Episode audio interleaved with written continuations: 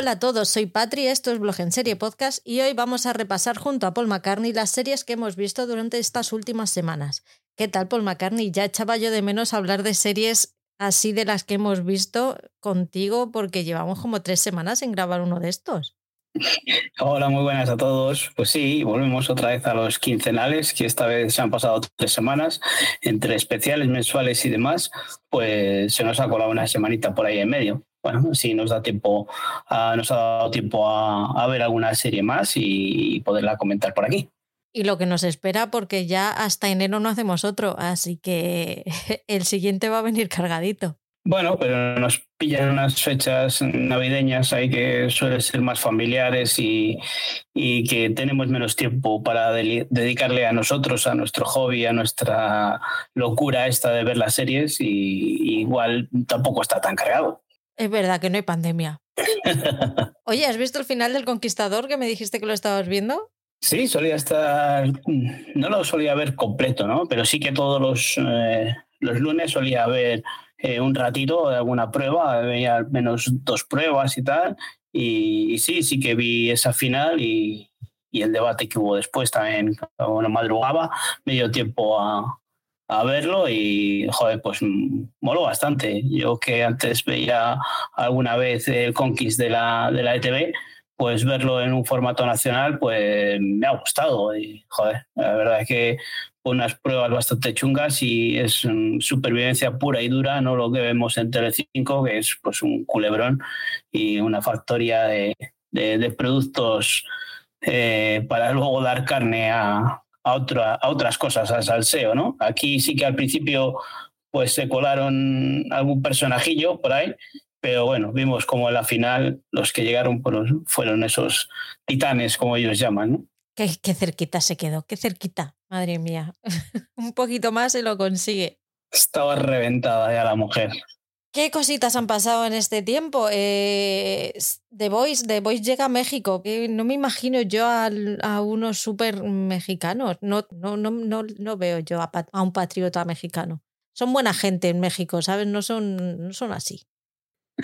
Eh, sí, en México y en Argentina, ¿no? Sobre todo con el último presidente que han elegido. Pero bueno.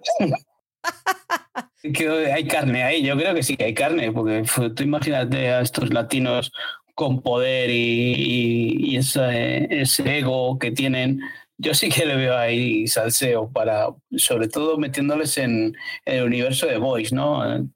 Puede salir algo espectacular. Yo creo que para haberse metido ahí es que han tenido que ver un, un buen filón. Bueno, ahora que dices lo de los presidentes estos que están saliendo ahora por el mundo, no sé si para una serie, pero para un estudio sociológico da.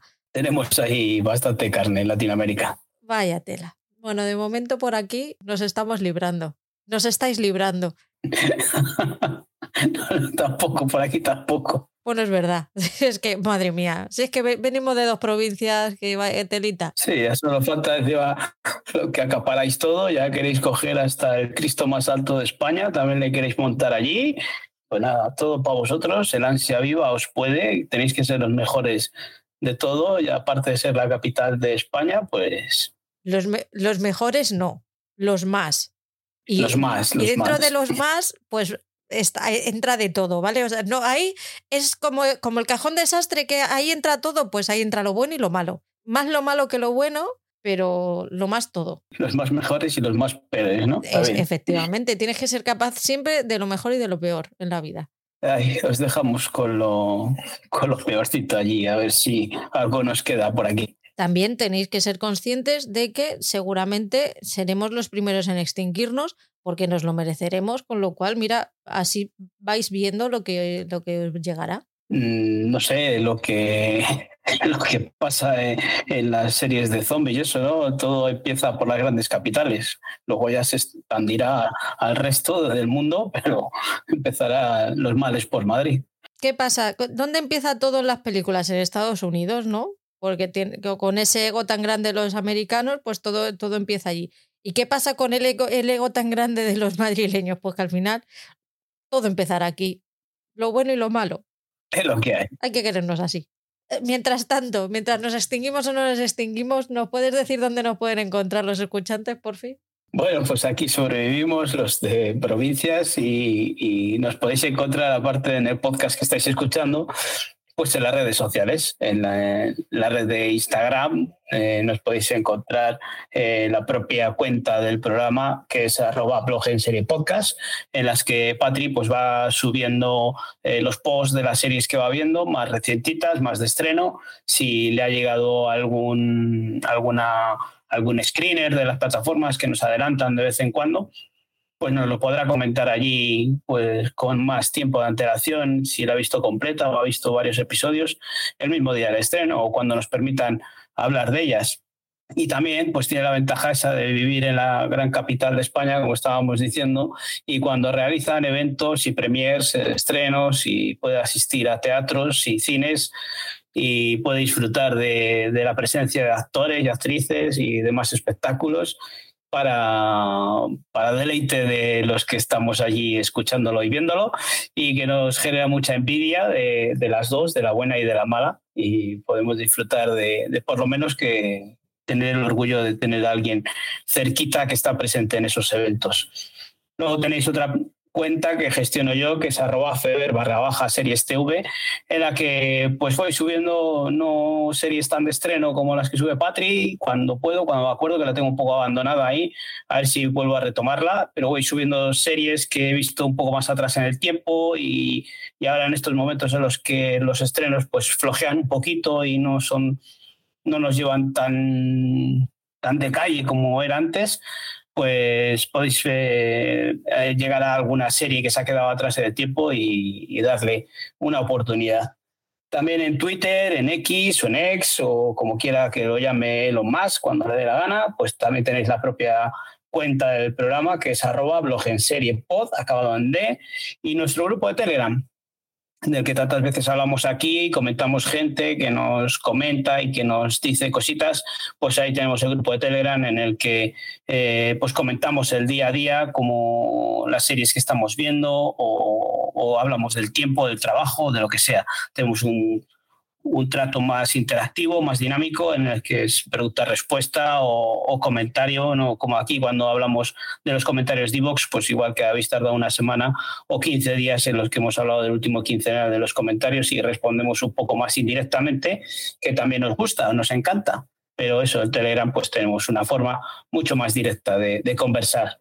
Y también tenemos una, una cuenta, un grupo en el que compartimos plataformas de una forma más o menos legal, sobre todo las que se pueden en España compartir legalmente.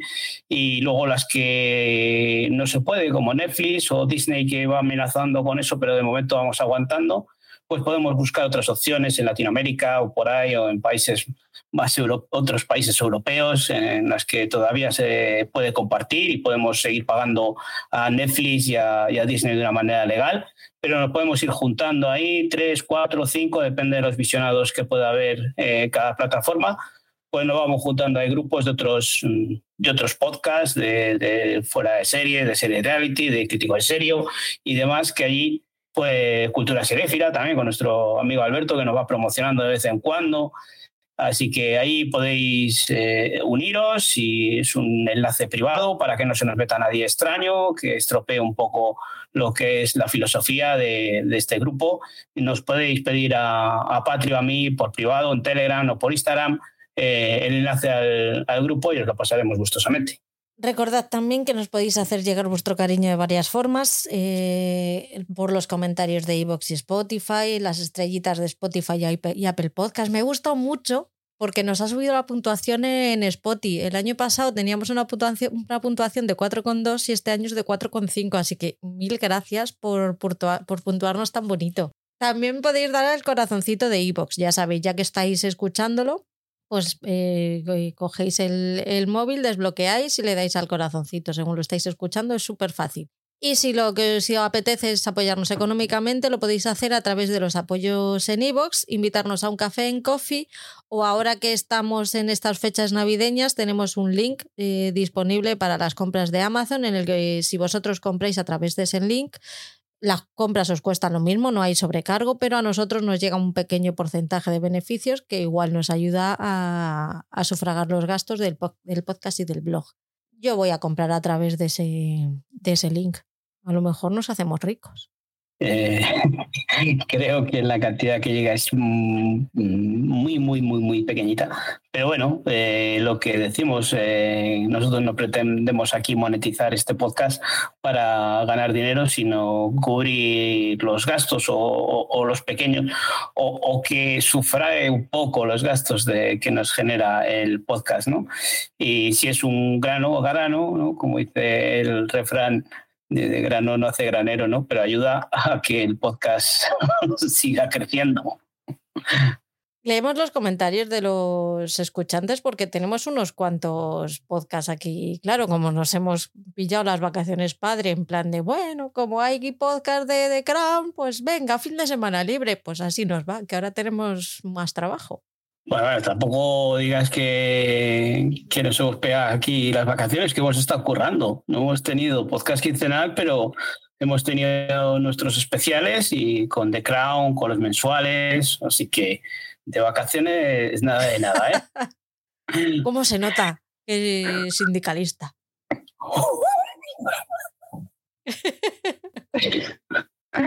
bueno, bueno, pues vamos allá con los comentarios que los habéis dejado en Evox, en, en, el especial que hicimos con Sonia de la Rosa, el especial de, de las series de Apple. Pues fue ella la primera que, que, hizo el comentario que nos dijo, pues muchas gracias por dejarme entrar un poquito en vuestro podcast y me lo pasé genial. A lo que PJ Cleaner le, contestó de qué genial has estado Sonia y ella le dice muchas gracias. Estaba muy nerviosa, como un flan, no sabía si iba a ser capaz de hacer algo así, pero estos dos grandes me hicieron sentir genial. Y PJ vuelve a contestar dice, yo te digo que lo has bordado. Es que lo bordó. PJ tiene toda la razón. Sí, nosotros también decimos eso que lo bordó y disfrutamos aquí de su compañía, de, su locuacidad y de sus ganas y disfrute de, ver series, porque eh, yo creo que eso, Sonia es una disfrutona de las series y, la encanta luego comentarlo. Eh, encima, conociéndola eh, la vida personal, hemos quedado un par de veces y, es una máquina de hablar de, series y cómo sientes cómo, cómo las disfruta. Sí, sí, nos, hizo, nos lo hizo pasar súper bien y nos lo puso súper fácil. Es que fue súper rodado ese, ese podcast de, de, lo fácil que fue grabar. Cometía yo muchos más errores que ella, os lo puedo asegurar. Sí, los errores que cometió ella fue algún spoiler por ahí que, que buenamente la jefa tapó y no se nota nada. Pero molaba un montón porque yo la estaba escuchando y estaba diciendo, esto, esto, esto lo voy a cortar. pues muchas gracias Sonia y PJ por dejarnos ese, ese comentario y muchas gracias por participar en el podcast. Beatriz Romero Redondo nos dice hola a todos, qué maravilla este podcast que me ha hecho seleccionar lo mejor de Apple, que es una plataforma que me he dado de alta hace poco y me gusta muchísimo. La intervención de Sonia súper bien. Me ha gustado mucho cómo lo relata todo y casi casi siempre llegando a spoiler. Muy bien. Me he dado cuenta cuando habléis de ser completista o finisher. Eso no sé, lo tenemos que tratar, porque no entiendo por qué lo hacemos. Que ha sido un podcast genial al entrar tan en detalles en una sola plataforma. Besos y hasta la próxima. Creo que lo he leído sin ningún tipo de estructura. Me parece que se ha unido al grupo de Patricia de las comas y los puntos. Beatriz, por favor, ¿eh? Yo ya sabéis que a Beatriz no la digo nada, no la meta en algún pleito. Yo es que me quedé a la mitad de la carrera de Derecho y eso no sé, como que me da una confianza falsa, porque yo no tengo la carrera de Derecho, pero oye. Pues así, alguna comita falta por ahí. Pero bueno, no pasa nada. Eso que lo que dice de ser completista, que pues nos lo tenemos que hacer mirar. Pues sí, mira, eh, si te animas a, participar en un podcast, se te quitan las ganas de ser completista. Yo, yo, lo sigo diciendo, no son vuestros hijos, no os, lo, no, no os los van a quitar la seguridad social ni nada por el estilo. O sea, podéis dejarlas abandonadas, no va a haber consecuencias. En serio, no pasa nada. No va a venir la policía de las series a deciros, a poneros multas. De verdad que no. ¿Qué os pasa? No pasa nada, ¿verdad? Vamos aprendiendo poquito a poquito. Así que nada, Beatriz Romero, muchas gracias por, por dejarnos el comentario y, eso, poco a poco entrarás en el club de, dejarás el club de los completistas. o no, quién sabe, tú ahí, lo, eh, tú ahí todavía no terminas de arrancarte a dejarlo. yo me resisto a abandonar. Pero bueno, ya alguna vez ya he abandonado alguna cosilla por ahí. Bueno, pues yo KOB nos dice, hola, gracias por este podcast de mi plataforma favorita. Como decís al principio, te, podría, te podrá gustar o no, pero no hay serie mala en Apple. ¿Dónde está el enlace al coffee? pues el enlace a Coffee, después de leer tu comentario, ya lo empecé a poner. Así que en los comentarios de, este podcast, en las notas del programa, lo puedes tener. Lo tienes también en las historias destacadas de Instagram. En la web, en la pestañita de mecenas, ahí también tienes el enlace a Coffee. Así que donde quieras ir, si quieres te lo puedo poner hasta en Telegram. O sea, tú pide por esa boquita que yo te lo pongo. Pues nada, eso, que ya Beatriz también nos dijo la otra vez que buscaba el enlace a Coffee. Pues nada, ahí les tenéis, que no se olvide a Patria, la jefa, de ponerlos, que es una forma de, colaborar con nosotros en el mantenimiento del podcast, como ya hemos dicho antes. Muchas gracias, por cierto, por el comentario. Y te puedo decir que yo ya tengo una serie mala en Apple. ¿Cuál? Las bucaneras. Ah, vale. Eh, eh, ¿Y por qué no lo abandonas? Venga, que luego hablaremos de ya. Porque es de mi rollo, ya tú sabes. Alberto TV Series nos dice, he escuchado un gran resumen del gran contenido que tiene Apple. Me reafirmo en que las series de Apple van dirigidas a un público con poder adquisitivo concreto y no por eso está mal, pero alguien tenía que decirlo. Y también hay series males en Apple como Samaritan, Samaritan, eh, Cancelada sin final, o las decepcionantes La historia de Lizzie o de Changeling, que más que malas son un tongo. Mi más sincera enhorabuena a Sonia, que se ha marcado un programón de los que da gusto escuchar. Un abrazo, familia seriéfila. Pues un abrazo para ti, Alberto. Yo ya también tengo mi serie mala de, de, Apple y es que las que tú dices decepcionantes, pues como a mí no me llaman la atención, no me pongo a verlas, así que no te sé decir. Joder, pero esa, esa que la que habla de, de Saimalan o de cómo se de, de Santaram, Santaram esa, la de, que era la del tío este, ese, oh, me, me, aburrí mogollón en el primer episodio. Fíjate que de esa llegué a ver yo dos episodios y la dejé, ¿ves? Como alguna dejo. y por eso yo no pierdo la esperanza contigo. Claro, claro, ¿ves? Si todo es ponerse a hacer un podcast y decir, pero qué mierdas me he puesto a ver. si solo porque esté el fulano este y a mí ni fu ni fa. Que es que no te merece la pena por verle ocho horas en camisetas y de manga cortita y pegadita, no, no, no te merece la pena. Ya para eso te pones una foto o algo. Porque el hombre este es el de. Son, son Sofanarchy, ¿no? Hijos de la Anarquía. Eh, pues así que bueno, si le queréis ver y os pareció guapo y atractivo, pues ved mejor Hijos de la Anarquía y ya está. Pues nada, muchas gracias Alberto por dejar el comentario aquí. Y si tú dices que, que son van dedicadas a un público con un nivel adquisitivo, pues oye, yo creo que, que el programa dejamos claro que había una variedad de, productos, pero bueno, sí que eh, en general la mayor parte vemos familias de un nivel bastante alto. Pues como el nuestro. Sí, sí, estamos, todos es que estamos ahí al mismo nivel. De la moraleja para arriba. Ya está, ya salió Madrid. es que no sé cómo coño se llama el barrio Pijo de Palencia. Porque no tenemos. Somos tan pobres que no tenemos ni barrio pijo. No me lo creo que no tengáis un barrio de chaletes chulos. Hombre, aquí tenemos pueblos eh, que, son como las urbanizaciones de Madrid, ¿no? Que hay chaletes. ¿No tenéis barrios de quiero y no puedo? Aquí hay un montón. Que a ver, lo sabrá, pero como no, están a mi nivel, pues no les visito. Aquí mola un montón, que te vas paseando por las zonas estas residenciales y ves a la gente y dices, este se piensa que es hijo de la Preisler, pero realmente su madre es panadera. Pero como vive aquí, pues barrios de quiero y no puedo en Madrid, ¡Uf! Claro, luego así votamos lo que votamos, también te digo. Es lo que hay. Esas cosas hay en todos los sitios, hija. que es que esto es muy pequeño y si llego a decir yo dónde, dónde están los pijos, pues igual alguno nos escucha de estos de quiero y no puedo, ¿sabes? Estos que trabajan conmigo y son obreros y que viven ahí de quiero y no puedo, pues eso. Pero eh, una, hay que hacer una diferenciación. Está la gente que vive ahí, que es normal, y la gente que es de ahí y es subnormal. Estamos hablando de dos tipos de personas completamente diferentes. Nada, salto solito de charco. No, no, no hay charco del que salir, es así. Y todos lo sabemos. ¿Seremos capaces de decirlo en voz alta o no? Pero eso es así. Venga, pues vamos allá con el comentario de Franz, que nos dice, genial programa, compañeros, y genial invitada. Muy fan de todo lo que lo publicado por Apple, aunque como dice Alberto, algunas se han quedado en una primera temporada, pero la gran mayoría tiene calidad máxima. Muchas gracias por el repaso magistral y abrazos para todos. Muchas gracias a ti, Franz, por estar aquí como siempre y siempre decirnos cosas tan chulas. Eh, ¿has, escuchado ya el, podcast que están haciendo de 30 monedas? No, no he podido todavía. A ver si me pongo con él, que antes de que acabe la, la temporada, que yo todavía no la haya acabado. Bueno, todavía no la hemos acabado nadie porque estamos grabando un sábado y el último episodio le echan el lunes ya te puedes dar prisa si quieres empezar a escucharlo antes de que termine la temporada.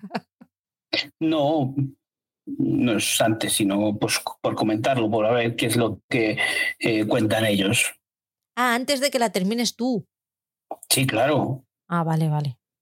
Pues un besito, Franz.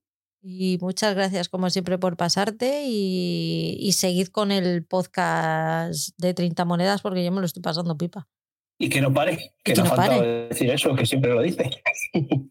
en el quincenal anterior, Isma 103 nos dice: Hola chicos, genial repaso seriéfilo. De lo comentado, Asesinato en el fin del mundo, visto dos. Parece entretenida, la seguiré. Monarch está bastante bien y la llevo al día. Patri, deberías verla, que Paul se ha tragado a la reina Carlota. Un saludo chicos, seguir así y Paul acaba ya Lupin, que la vas a empalmar con la temporada cuarta. Menos mal que no hay temporada cuarta.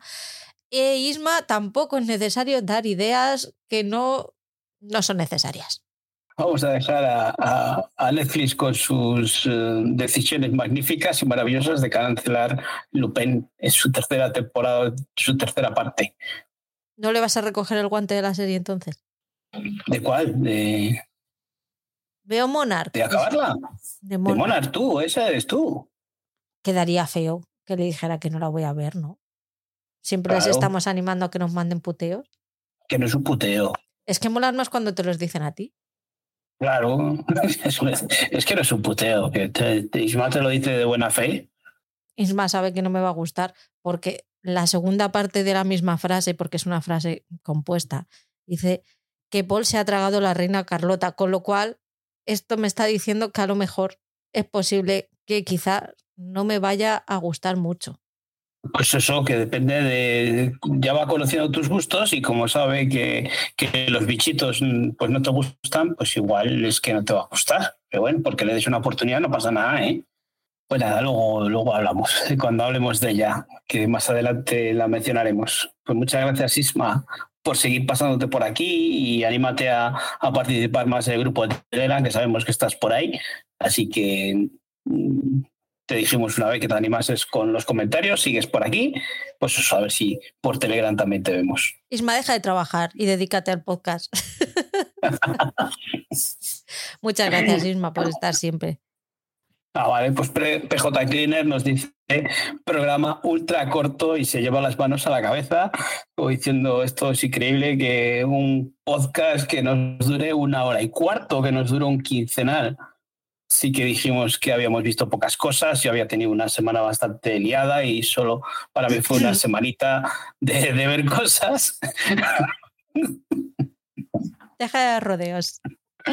Y, y, salimos un poco al paso como pudimos de, de ese día de grabación post fiesta, eh, cena de empresa, comida larga o como lo queráis llamar. Ya va saliendo la verdad. Que Patri pues, me está mirando, me está haciendo ojitos y me está poniendo caras para, para que yo lo suelte. Pues eso, pues aquel día pasamos un poquito como pudimos. Se ríe la cabrona.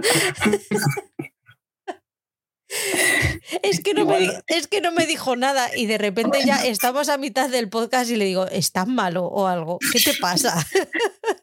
Se puede, se puede notar un poquito la voz tomada, pero vamos, que tampoco iba a poner aquí un cartel, estoy de resaca. No, hombre, pero ayuda, porque estoy intentando yo ahí sacarte de ese sueño, ese letargo que me traías y no había manera. Yo decía, pues es que o, está malo o está enfadado. o, las dos cosas. Pero bueno, son cosas del día a día, cosas que pasan en diciembre, finales de noviembre y principio de diciembre con las cenas de empresa y esas cosas, ¿verdad? Sí, sí, es lo que tiene esto de adelantar las, las cenas de empresa. Patricia G. Acosta nos dice, pero bueno, Paul, tú le tienes respeto a algunas abogadas porque yo también lo soy y eres mi azote. Ja, ja, ja, ja, ja, ja. Espero tu puteo porque sé que me va a gustar. De Upload me bajé a la media hora del episodio 1 de la temporada 2. Totalmente de acuerdo con Patrick con la Edad Dorada. Todo es bello y no se puede decir nada malo. Philo Travelers también me gusta mucho, al igual que las 30 monedas, aunque voy lenta con ella. De Buccaneers no hay quien se la fume. Patrick, no estoy de acuerdo contigo en la opinión de The Crown. Considero que Diana sí fue parte importante de la familia real y sí se merecía estos cuatro episodios. Paul, me alegro de corazón que te guste de Queen Charlotte. Viva el poder femenino. Mónica, lo hemos conseguido. A ver cuándo grabamos el podcast eh, que sales. Un abrazo para ambos y vivan las cenas de empresa. ¿Has visto? Si te cazó al vuelo te cazó al vuelo sin haber dicho nada. Ah, bueno, sí, dijimos algo al final del episodio de la cena, pero te cazó, te vio ahí que estabas, que no estabas. Hombre, si, si no me cazado Patricia, que nos lleva escuchando prácticamente desde el principio, pues eso, lo que digo, que la voz igual se notaba un poquito más, más grave. Así que muchas gracias, Patricia. Y pues oye, me meto con, no me meto con los abogados que ejercen. Tú, como no ejerces de abogado, pues no te tengo miedo. Yo que tú empezabas a subir más fotos haciendo ejercicio, Patri, y ahí ya la cojonas. no, si solo hace falta decir, ah, voy a hacer gimnasio, ahora voy al gimnasio, enseñas unas pesas ahí, aunque luego te salgas, pero bueno, ya, ya impone. Hazte un montaje en Photoshop. Muchas gracias, Patri. Pues siempre encantados de que pases por aquí, y aunque sea tu azote. Eh, Beatriz Romero Redondo nos dice, buenas, contaros que a veces escucho dos veces porque lo escucho del tirón y luego no me acuerdo sobre de qué os iba a escribir. Por eso a veces mando varios mensajes según os voy escuchando. Me siento un poco dispersa con esto de ver las series semanales y tengo muchas en marcha, pero a mí lo que me gusta es un intenso como cuando lo disfruté con Outlander. Bueno, iremos viendo lo que vais recomendando y sigo con la edad de oro, que va muy bien. Muy, muy bien. Es que Beatriz sabe que como Outlander, ¿verdad? Hay un maratón naco de esos que nos metimos para el cuerpo que yo me quedé tiritando. Fíjate si me quedé tiritando que luego dije, venga Sonia, bueno, ahora, ahora a Mónica la llamo Sonia, así soy yo que le dije, venga, Mónica, ahora vamos con The Crown. Te viniste tan arriba que ya que se te quedó pequeño lo de, del maratón de Ulander. Le hecho de menos, ¿te lo puedes creer? ¿A quién? A, ¿A, a Ulander. a Mónica también, pero es que la veo casi todas las semanas. A Ulander, pero eso queda todavía una parte, ¿no? Sí, y van a empezar a grabar ya la octava temporada en marzo. Y me diréis, ¿y tú por qué sabes esto? Pues, pues porque grabo con Mónica. Claro, y Mónica te tiene al día de todo, el universo Outlander. Fíjate, yo que hace menos de seis meses no sabía ni quiénes eran. Yo, yo tampoco sabía quiénes eran y ahora. Ahora tampoco. tampoco. De oídos hablar. Pues yo creo que Jack te caería bien. Jack Randall creo que hay personajes que me caerían mejor y de momento va a quedar ahí bien aparcadito. Así que dale tranquilo. Así que muchas gracias, Beatriz, por dejarnos otra vez el comentario, estar ahí también en cada programa y por escucharnos dos veces, que tú sí que te mereces un premio. Ya te digo dos veces, tío. Franz nos vuelve a escribir, nos dice, genial programa, compañeros, de las comentadas, muy a favor de la Mesías, me dejó flipada al cierre, vaya maravilla han hecho los Javis. Romancero la vi entera y no le vi sentido ninguno, está claro que no es para mí. GNV, cachonda y gamberra, mientras llegan los adultos. Blue Lights estupenda. Con Monarch al día y muy entretenida. Apunto las pendientes y me salto alguna otra, pendiente de vuestro mensual. Besazo para los dos y que no pare. Bueno, muchas gracias, Franz. Y bueno, eh, te voy a decir que la que te puede saltar es esta de las bucaneras. Esa, a ver si te la has saltado, si no, ya nos contarás, no nos hablas de ella, así que me da a mí que, que no hayas entrado ahí.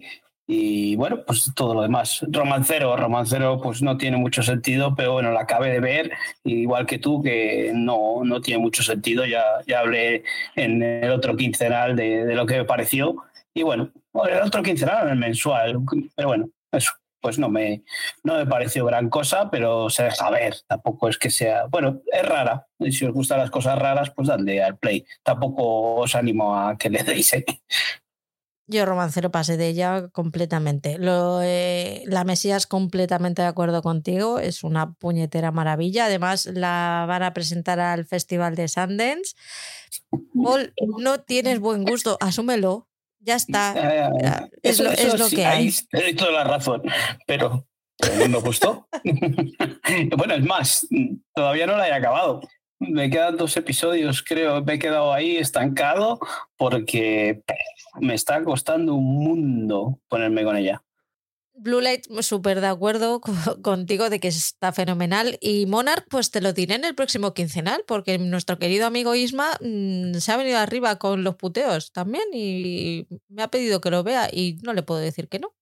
Era una de las reglas, ¿no? Que si nos decían un puteo había que, había que verlo. Pero ya te digo que Isma yo creo que no te lo hace como puteo, ¿eh? Pero bueno. La, la ha comparado con Queen Charlotte para ti eso a mí me quiere decir que a lo mejor como puteo no va, pero con buena intención tampoco. O sea, que no, no es una, una, serie que me, esté que me esté diciendo de ver para que vaya a saber que la voy a disfrutar. Hay que asumirlo. Luego te comento a ver qué es lo que te puede parecer. Venga. Venga, pues vamos a hacer el, vamos a hacer el repaso ya y así que no puedo esperar más de saber qué es lo que, qué es lo que me espera con Monarch. Pero antes vamos a empezar con, con Disney Plus. ¿Qué has visto? Bueno, con Disney Plus, mm, como dijiste tú el otro día que no ibas a hablar más del Brexit hasta que David se entera, y ya eh, no quiero que, que, se olvide, está bienvenidos al Brexit. Eh, la recordamos todas las semanas, todos los quincenales, para que os pongáis con esta maravilla. Esto es una maravilla porque eh, es un documental del equipo de fútbol este que compró Ryan Reynolds y Roy McCann, o lo que se diga. el tipo este de colgados en Filadelfia y, y, ahora no me sale la otra de Apple, la de paquete de cuerpos, Beauty Quest. Eh, entonces, eh, sí que sabemos un documental sobre un equipo de fútbol, os lo hemos contado, puede, puede, parecer extraño, pero nosotros estamos disfrutando mucho con el documental y con el equipo de fútbol esta temporada. Espera, espera. No podemos hacer spoilers. Rob McElhenney. ya sabéis cómo se dice. Como lo he dicho yo. Gracias, señora de Google Translator. Pues eso, que es una serie estupenda, cargada de emociones. Y si habéis sido, sois, sois seguidores de un equipo de fútbol o de un equipo de baloncesto y tenéis esos, o de cualquier equipo de vuestra ciudad y tenéis esos sentimientos, pues podéis disfrutar de esto porque cada episodio es una maravilla como lo tratan y al final eh, ves cosas que dices, joder, yo viendo series de ficción, pues es, me cuesta bastante cuando hay un drama bastante fuerte, pues eso de que se te ponga el nudo en la garganta, se te salta alguna lagrimilla, pero con esto tiene una mezcla de, risas y de emociones que vas episodio arriba, episodio abajo, episodio que te descojonas y episodio que se te saltan las lágrimas de, de, la, de las cosas que nos cuentan allí, de, todo lo que rodea a ese equipo de fútbol de esa pequeña ciudad de Gales. Así que darle la oportunidad y, contadnos. Nosotros estamos muy enganchados a, esta serie. ¿No has, ¿No has visto todavía el último? No, he visto seis. El último que he visto es el del equipo de chicas, que, me dejó bastante choqueado porque trata, trata un tema y, bueno, pues es, es complicado de ver y de, de, cómo va saliendo la gente adelante, ¿no? Cómo ese afán de superación y cómo el deporte ayuda y, más eh, viéndolo luego después y dices, joder, parece que han metido en este equipo de fútbol a, a todo lo que pasa en la sociedad, ¿no? Porque tenemos desde, desde hijos o padres de jugadores de fútbol, padres que son de hijos con aspecto autista, este caso que de la jugadora esta de fútbol que su padre se suicidó, eh, muchas cosas que, que, impactan bastante y son casos que podemos ver alrededor nuestro cada día y, verlo ahí en un equipo de fútbol todo junto, pues eh, también, también mola y también llega la patata. En el último, ¿te acuerdas de ese fichaje del que hablamos el año pasado? Que dijiste, jolín, es que, claro, así, pues ya ha llegado. veremos a ver, veremos a ver. Que no queremos hacer spoilers porque hay eh, esta temporada 2 eh, está mm, esta temporada 2 de la serie está ambientada en la temporada anterior deportiva del Brexan. Entonces, nosotros ahora estamos una, en la temporada 3, estamos viviendo la realidad de la temporada 3 y, vemos cositas que, que, claro, que para nosotros ya ha pasado un año de, de estas cosas que ah, estamos viendo en, en, la serie. Y claro, pues ahora nos cuadran muchas cositas, ¿verdad? Sí, pero claro, ya lo es, y el otro día se lo comentaba alguien, dijo, esto lo hablé con, con Paul y, y hablamos de esto, tal cual y tienes, tienes que verle. Ese episodio está, está interesante porque llega cañero, ¿sabes? El pavo. Pues nada, seguimos viéndolo porque ya te digo, pues, eh, está el episodio este de que nos contaste tú la otra vez de, cuando se va el hombre este de vacaciones, que es un descojono, es un descojono porque vamos, las, las que preparan ahí es terrible, no se les puede dejar solos. Son críos, tío, son como críos. Eh, yo he visto Asesinato en el fin del mundo, me parece que esta también ya te has puesto tú con ella. Mm, yo llevo un episodio más que tú. El primer episodio es el más flojito hasta, hasta ahora. La serie va, va creciendo según van pasando cosas. Están súper bien, para mí están súper bien intrincadas las, las historias y, y, saben perfectamente cuándo te tienen que, que dar la información para mantenerte ahí. Es una serie que es lentita, es larga, es de más de una hora por episodio, pero merece la pena ponerse con ella porque tiene muy buenas actuaciones. Emma Corrin está espectacular. Cliff Owen igual. Lo que pasa es que Cliff Owen tiene menos. sale menos y es un papel más testimonial y salva los muebles. Pero realmente merece la pena. Mira que a mí ver series tan largas me cuesta porque el, me pongo a pensar el coste de oportunidad, ¿no? El, lo, que, lo que dejo de ver para dedicarle a, a, esta, a este episodio una hora. Pero bueno, realmente merece la pena. Sí, esta serie que ya hablamos la otra vez, en el otro quincenal habías visto tú un episodio y sí que pusiste pegas a que eran episodios muy largos, que era lenta, esta serie en la que juntan a una serie de personajes que la comparabas un poco como Nine, Perfect Strangers, en que les juntaban a, todos sus personajes en una misma eh, ubicación, en, un, en, una sala encima en, en en el norte, con todo rodeado de nieve, y ocurre un asesinato de uno de ellos. Allí aparece muerto y esta chica, esta escritora, eh, esta joven, pues trata de averiguar qué es lo que ha podido pasar ahí. Eh, sí que ese episodio primero a mí me gustó, sí que me parece, sí que era lento en el desarrollo, sí que luego va avanzando despacito y va contando eh, las cosas con muchos detalles, se recrea mucho, pero, pero sí que me está gustando. Sí, esos tres episodios que yo he visto, tú has visto cuatro, yo he visto tres y, sí que me está gustando, sí como lo están llevando, aunque sean episodios bastante larguitos y, esté todo encerrado en ese escenario de, de, esa base o ese hotel en medio de la nieve. Y, y veremos a ver que, por dónde van los tiros. Ese Cliff Owen, pues sí, es muy, ese papel que, le da un poco de caché a la serie para que tenga un poco de nombre, pero por lo demás, yo, ella, ella está espectacular. Ella me parece que hace un papelazo y, y con esos ojos que tiene y ese corte de pelo ahí en medio de la nieve, eh, brilla, brilla esa chica. En filming, los dos hemos visto The Walking. ¿La has visto completa?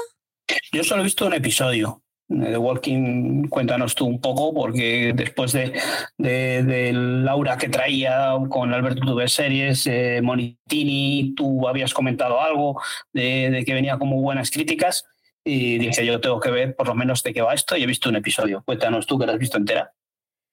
Pues sigue a un neonazi retirado, neonazi retirado arrepentido, que que intenta acabar con la, el auge de la ultraderecha en Reino Unido de los, de los años del año 2016 al 2021, que pilla todo el Brexit, el asesinato de la congresista esta tan, tan joven, no me acuerdo cómo se llama ahora, que, que la asesinaron porque estaba en medio de la campaña del Brexit ella estaba en contra de, del Brexit y pues los, los, neonazis que no estaban de acuerdo con sus políticas, pues querían acabar con todo aquel que no fuera ario y fuera extranjero porque se estaban llevando el trabajo. Bueno, que os voy a contar que no sepamos y que no vivamos aquí todo día a día.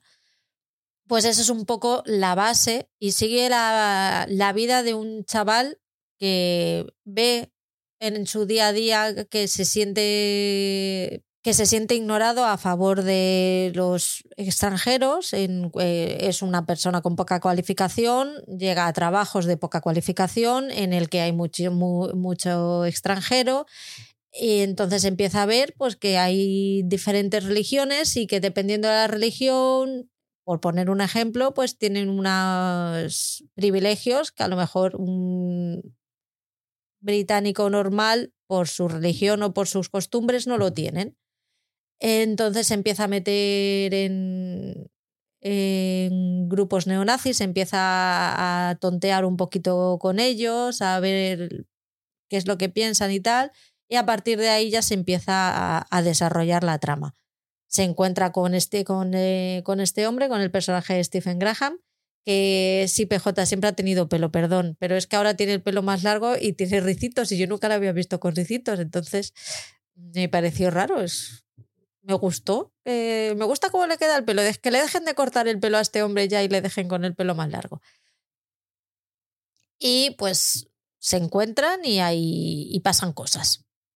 Pasan cosas que están muy bien, son cinco episodios de 40 a 45 minutos que explica súper bien el auge de la ultraderecha en el Reino Unido, que es perfectamente extrapolable a cualquier país de Europa. Poco más que decir que a todo aquel que se vea así como con ganas de votar verde en las próximas elecciones, pues que, que le eche un vistazo. Pues sí, después de ver el primer episodio había parecido pues que está muy bien y que refleja mucho lo que es el auge de, la ultraderecha, eh, de estos movimientos eh, neonazis que, que, que, están muy en auge en Europa y lo estamos viendo que también en España tienen sus ciertos seguidores y, y explica muy bien, en ese primer episodio explica muy bien cómo... Mmm, de qué forma o a quién captan estos grupos.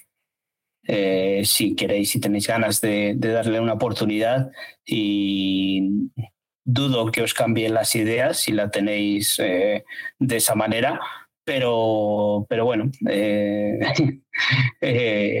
yo el primer episodio me ha gustado y creo que, que identifica mucho lo que nos está pasando no solo en, en, Gran Bretaña, creo que en toda Europa y más concreto en España. Eh, ya te digo que por mis ideas mm, creo que está muy bien reflejado. Ahora la veré acabar y veré todo, todo lo que cuentan, pero eso, el que aparezca Stephen Graham ahí es un plus porque este tío también cada cosa que hace eh, lo borda y, hace un papelazo y sobre todo el primer episodio, la presentación que tiene me parece magnífica, eh, sobre todo cuando está dando ahí una clase sobre neonazi y luego eh, el, el, girito que nos pegan ahí, ¿no? Este, como has dicho, eh, un neonazi re, retirado, ¿no? Movistar Plus, eh, ¿qué he visto? Yo he visto el primer episodio de La pareja de al lado y ya, gracias. No, no, no es para mí, es, hablamos de ella en el, en el mensual, Paul, ya veo lo que me escuchas porque está poniendo caras raras. La serie esta de Sam Hugan, el protagonista de Outlander que ha hecho para Channel 4 en el que una pareja se va a vivir a un barrio. De estos de quiero y no puedo, pues eso es un barrio, es un barrio de quiero y no puedo, ese barrio. Y pierden al bebé. Esto no es spoiler, pasa en los 10 primeros minutos de la peli. Y se hacen muy amigos de los vecinos de enfrente, que por lo que sea, pues tienen un matrimonio de estos de abierto. Bueno, realmente, ellos, como es un matrimonio, han puesto sus propias reglas, que para eso es un matrimonio, y viven en su casa, y cada uno en su casa hace lo que le da la gana. Y la otra pareja, pues, va viendo cositas y, y pasan cosas también. Dependiendo de las cosas que ven, pues ellos van actuando. Me- Ya lo dije en el mensual. Es una película, es una serie que se puede, se podría poner en Antena 3 los sábados por la tarde y para echarte una siesta, bien. O sea, es un thriller de estos ranciate, pues así. Entonces, si no te va el tema, o sea, si el, si no te sientes nada identificado y no te va nada el tema de las parejas abiertas y de infidelidades y tal, pues tiene interés menos infinito. Ah, Pues ya está, es una serie más que si te gusta la temática la ves y si no, pues puedes prescindir de ella perfectamente. A ver, que yo estoy poniendo caras porque no esperaba que, que la diese la oportunidad, ni que te pusieses a verla después de lo que hablamos en el mensual, de que tenía toda la pinta de ser un telefilm de, de a mediodía de Antena 3, pues no, no Es que pensé no- que, le darías al play. No he visto más, pero como hay gente que no escucha el mensual y este es el quincenal, pues por hablar de ella. Ah, vale, vale, pensé que habías visto algo más. Yo es que me quedé en el tráiler, no, no, no llegué a darle más oportunidad que esa, porque vamos, eh, si ya el tráiler no me acabo mucho de convencer lo que nos contaste tú, pues me quitaron las ganas de ponerme con ella. No, no, no. Esa es no. eso, por eso ponía caras, no porque me extrañe ni sepa de lo que me estabas hablando. Pero vamos, ahí se va a quedar esta serie que está pasando sin pena ni gloria. No he oído a nadie que comente nada, así que ahí se queda el amigo San Hyuan. Que sigan Outlander y que, mira, por lo menos tiene para una temporadita más de trabajo. ¿Qué más has visto tú? Pues nada, que eso, yo he visto, no he visto completa todavía la del otro lado. No sé si tú sí que la has acabado de ver. No veo que la hayas puesto aquí. No sé si hablaste el otro día de ella pues, completa. Sí, pero como yo la había visto completa porque me la mandaron y ya había hablado de ella el quincenal anterior, por eso no la he puesto. Sí, pues es una serie cortita, este del otro lado, esta serie de Berto Romero, que son seis episodios, yo he visto cuatro, y lo que había dicho otra vez, pues es una mezcla de géneros entre la comedia y el terror, que, que es que los sustos eh, al final te acaban haciendo gracia, ¿no? Porque te crean un, un clima de tensión en el que el susto al final te mete un chiste ahí, Berto Romero aparece por ahí, Ben- Buenafuente diciendo una boda y, y se te ha pasado, ¿no? Pero, pero sí que crea muy bien ese clima de tensión y, y está muy bien, está muy bien hecha. Creo que Berto Romero vuelve a dar con la tecla.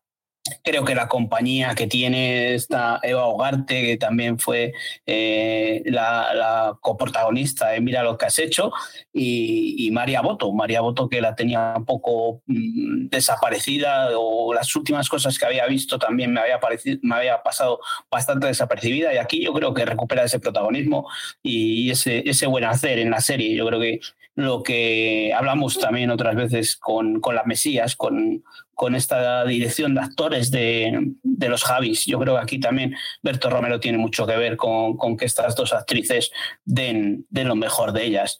Y me parece una serie estupenda, eh, muy recomendable. Si os gusta sobre todo el humor de Berto Romero y de Andreu Buenafuente, es perfecta. Si visteis Mira lo que has hecho y os gustó, dadle una oportunidad, que tiene ese clima de, de terror que, que está muy bien y lo mezcla mm, perfectamente con la comedia. Eh, Yo cuanto pueda, pues hoy mismo igual me veo esos dos episodios porque es un ratito con episodios de media hora y la veo acabar porque, porque es una maravillosa serie. De- decían o decíais de que La Mesías podía ser eh, una de las mejores series de ficción de, de española. Eh, yo creo que, que esta, con esos seis episodios cortitos, para mí la supera. Mírale, es que se ha quedado tan a gusto. Se ha puesto a mirar los papeles como diciendo, ya está, está mi trabajo hecho. Si tengo que repartir, dejo el sello. pum. Es muy buena serie, tienes razón, pero a mi top no va a ir. No sé lo que pasará porque todavía no me he puesto con, con el top, así que veremos a ver lo que pasa. Venga, pues voy a abrir la veda de los True Crimes. Eh, Matar al presidente, primer episodio. No he podido ver más porque no han emitido más. Tengo ganas de ver más. Eh, el documental que está producido por 100 balos, la productora de Alex de la Iglesia junto a Movistar, que cuenta el atentado de Carrero Blanco. Eh, muy interesante. En este primer episodio nos cuenta un poco, pues, cómo fue la preparación del atentado, cómo le siguieron, cómo Carrera Blanco iba a ser un objetivo, lo fácil que era que Carrera Blanco fuera un objetivo de ETA, porque el hombre tenía menos cuidado que yo cuando, al cruzar la calle, y os puedo asegurar que yo no tengo mucho cuidado.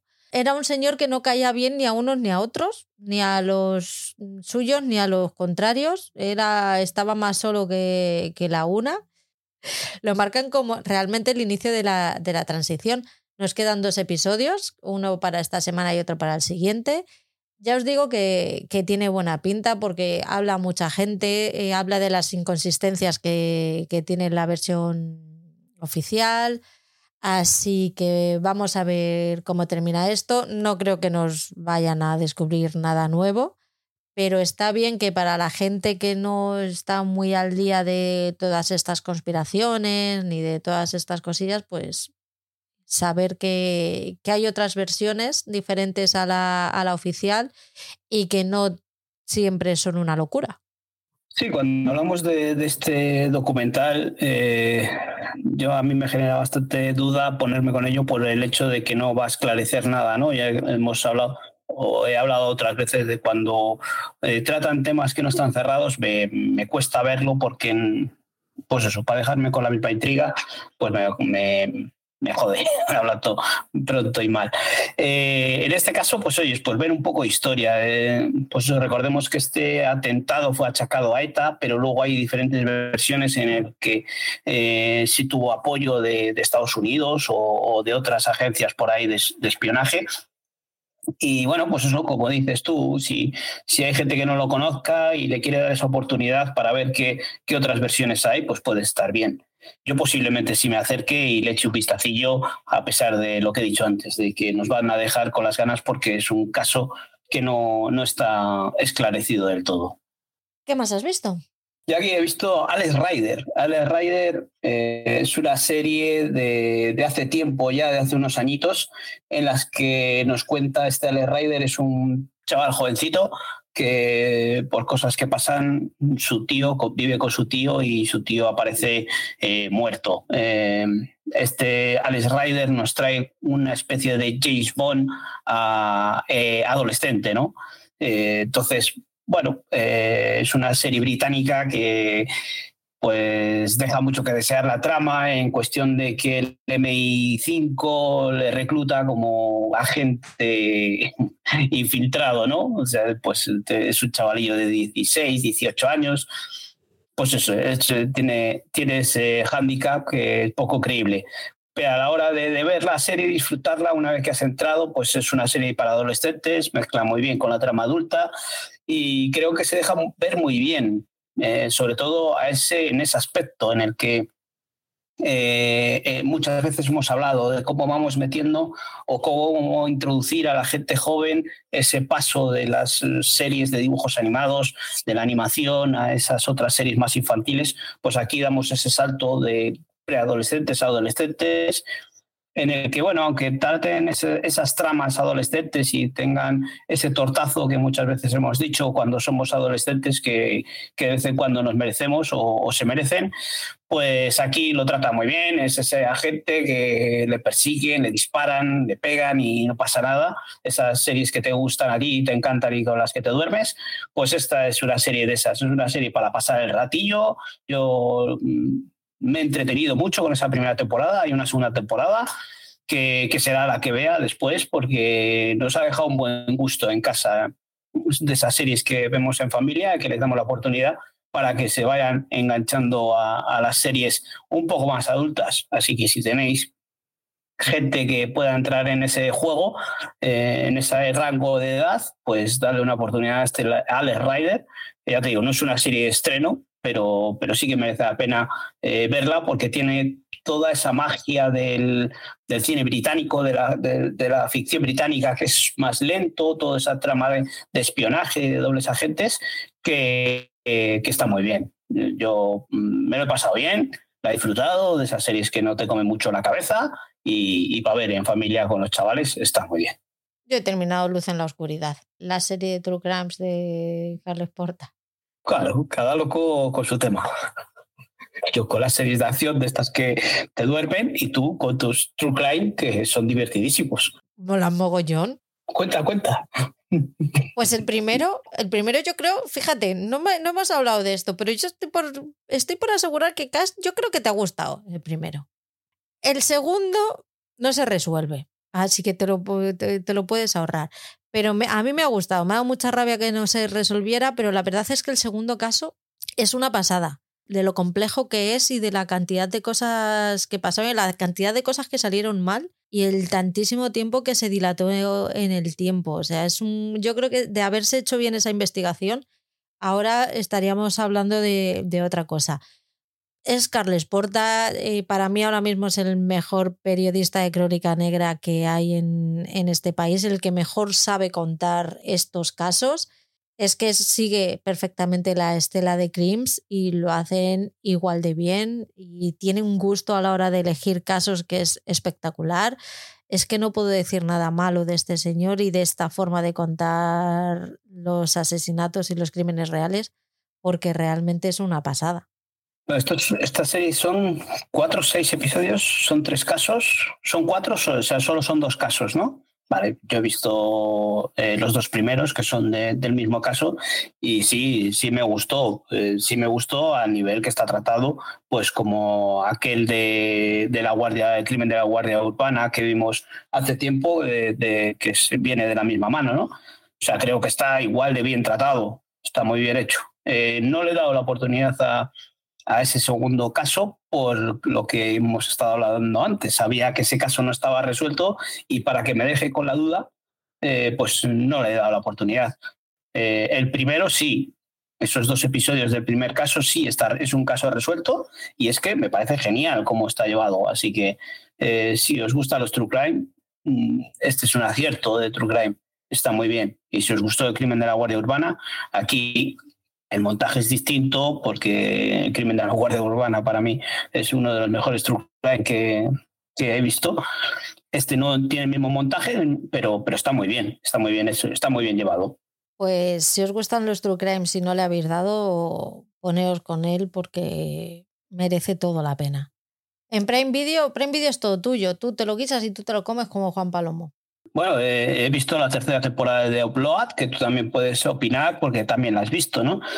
Para mí ha sido un chasco de temporada. Si ya la segunda temporada no me hizo mucha gracia, pues esta tercera ya los chistes estaban muy vistos, el personaje del botones, que era el que la segunda temporada salvó un poco los papeles, el personaje de la novia, que también creció mucho la segunda temporada. En esta tercera temporada me parece todo súper plano, todo no, no, no da un, un salto un poco más allá de lo que habíamos visto en las dos primeras temporadas, es todo igual, igual, igual iba, iba a decir un poco pues como de lo que trata, ¿no? De, si no habéis visto la primera temporada, pues yo no os la recomendaría. La primera temporada cuando la vimos nos gustó mucho, nos pareció muy fresca, pues esta, esta serie en la que las personas cuando mueren depende del nivel económico que tengan, pues mm, pueden recargar su alma y aparecer en el más allá, en otro mundo, y, eso depende del nivel económico con el que hayan estado viviendo, pues pueden tener acceso a más o menos cosas, o sea, es vivir en otro mundo como, como han vivido en este.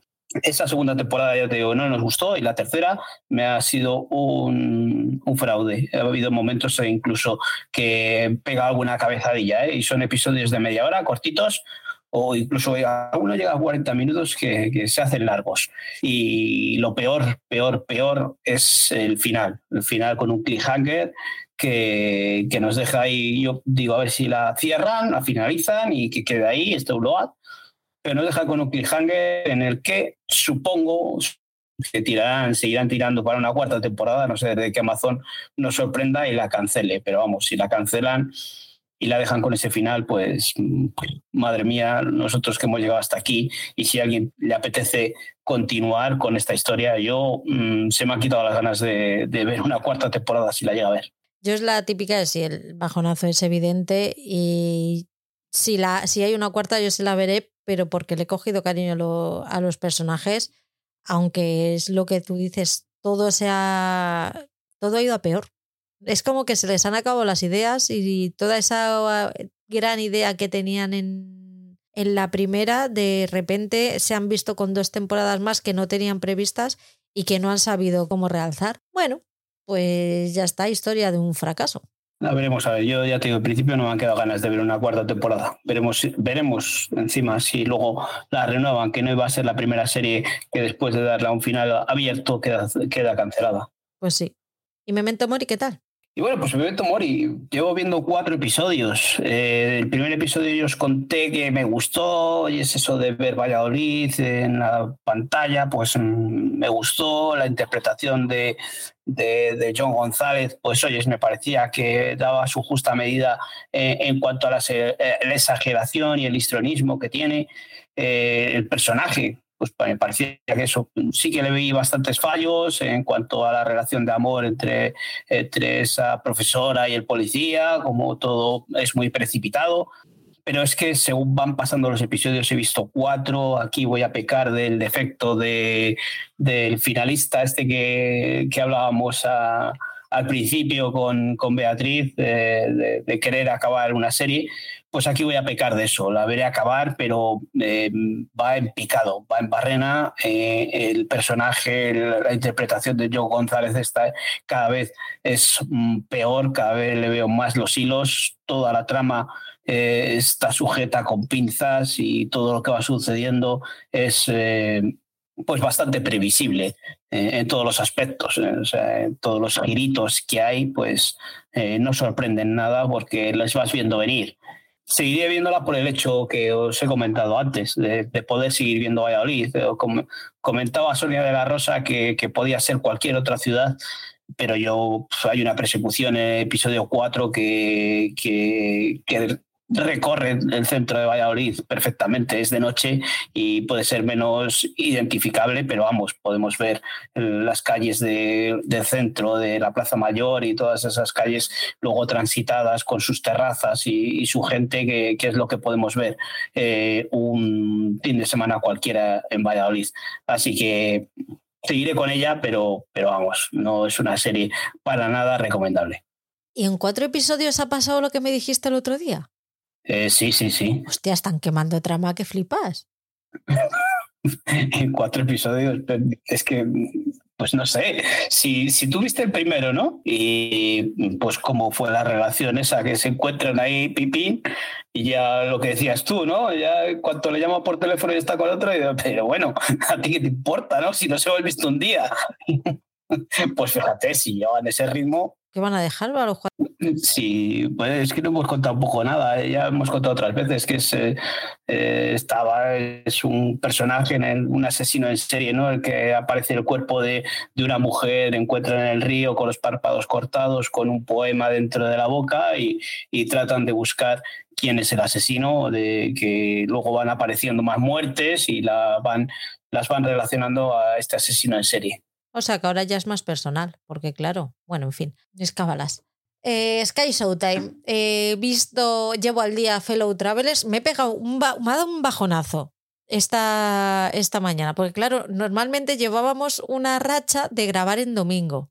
Hoy es sábado, ¿vale? Entonces yo me levanto esta mañana diciendo esta tarde grabo, con lo cual mi cabeza decía, como esta tarde grabas es domingo. ¿Qué he hecho? Me he ido a Sky Showtime y he dicho, joder, es domingo y me toca eh, mi episodio de Fellow Travelers. Y yo buscándolo, buscándolo, buscándolo, buscándolo, coño, que no ha subido uno nuevo, que no ha subido uno nuevo, que no ha subido uno nuevo. Y estaba escribiendo en el grupo, joder, es domingo y no ha subido capítulo nuevo de Fellow Travelers y de repente digo, seré gilipollas, que es sábado. Pues me pega un bajonazo que no veas. Ahora tengo que esperar hasta mañana. Pues así puedes hablar en el próximo quincenal de, de esta serie. Así ya, Ya posiblemente le haya dado yo la oportunidad y podamos comparar. Qué, qué guay es, cómo mola, qué bonita. Qué, qué bien tratado está, qué bien está relatada y escrita y vista eh, esa, ya no solo la relación, sino la situación política que había en América en, esa, en esos años y el cómo les afectaba realmente a, los homosexuales, pero no solo a la, pareja protagonista. Como comprenderéis, hay más parejas que, le, que salen ahí, eh, homosexuales, cada una tiene su forma de llevar su relación y tienen que ir resolviendo los problemas que, le, que les van surgiendo y esas persecuciones que sufren. Me parece que está tratado con un gusto mm, exquisito. Es que decir exquisito me suena un poco rimbombante, pero es que es verdad, es que me tiene loca esta serie. Me pasa con esta y con la edad de hora me pasa lo mismo. Me da una rabia terminar de ver el episodio y decir, mierda, y ahora tengo que esperar siete días más. ¿Qué os pasa, plataformas? O sea, ¿por qué ahora de repente todo es semanal? Dejadnos alguna de maratón de las buenas, por favor. Que unas son ansias, además es que en cuanto las estrenan las veo y ya, ya me he quedado huérfana otra vez. Que no, que, que, que las plataformas han dado cuenta que, que, el fenómeno de Netflix no funciona. Las plataformas eh... han dado cuenta que hasta dentro de 8 o 10 meses Aparte de eso, pero yo creo que es algo que hemos hablado muchas veces cuando hay ese debate de si maratón o, episodio semanal, ¿no? El, el, eh, cuando estrena una serie completa, eh, el, el, poder de conversación se diluye en, en, apenas un par de semanas, tres como mucho. Pero cuando son series eh, semanales es un constante hablar en las redes y, y, nosotros lo estamos viendo aquí. Nosotros podemos pasar eh, dos meses hablando de, de, de una misma serie. Aquí si nosotros vemos una serie que se estrena en Netflix completa, hablamos un día, porque hemos, hemos visto la serie completa y no volvemos a hablar de ella. Aquí estamos durante dos meses hablando porque estamos viendo los capítulos a episodio semanal. No me convences. Sí, yo no te tengo que convencer a ti, te, te van a convencer las plataformas. Yo te entiendo y sé lo que me dices, pero yo no puedo, no, no puedo con este sin vivir. Lo que genera dinero a las plataformas no son las suscripciones, sino el, el ruido mediático que hacen. O sea, si hay conversación en las redes, eh, hay más suscripciones que yo necesito saber qué le pasa a esta gente. O sea, que no, que sufro más por ellos que por mi propia familia. A ver, había que decirlo y se ha dicho. Ya está. Y esta es una serie que, que en principio no me llamaba nada la atención, pero la voy a ver por, por, por ti, porque um, tú estás comentando que está muy bien y oye, pues quiero dar mi opinión de, de, esas cosas. Ya sabes que antes de que me lo pongas de puteo, pues me la veo. Me quieres pinchar el globo como con la Mesías, ya está. Si, ya, si lo sabemos, dilo claramente. No, no, esta, pues tengo que dar oportunidad. Si tengo que hablar bien, hablaré bien. Y si tengo que hablar mal, pues daré mi opinión, aunque sea una opinión contradictoria a todo el mundo.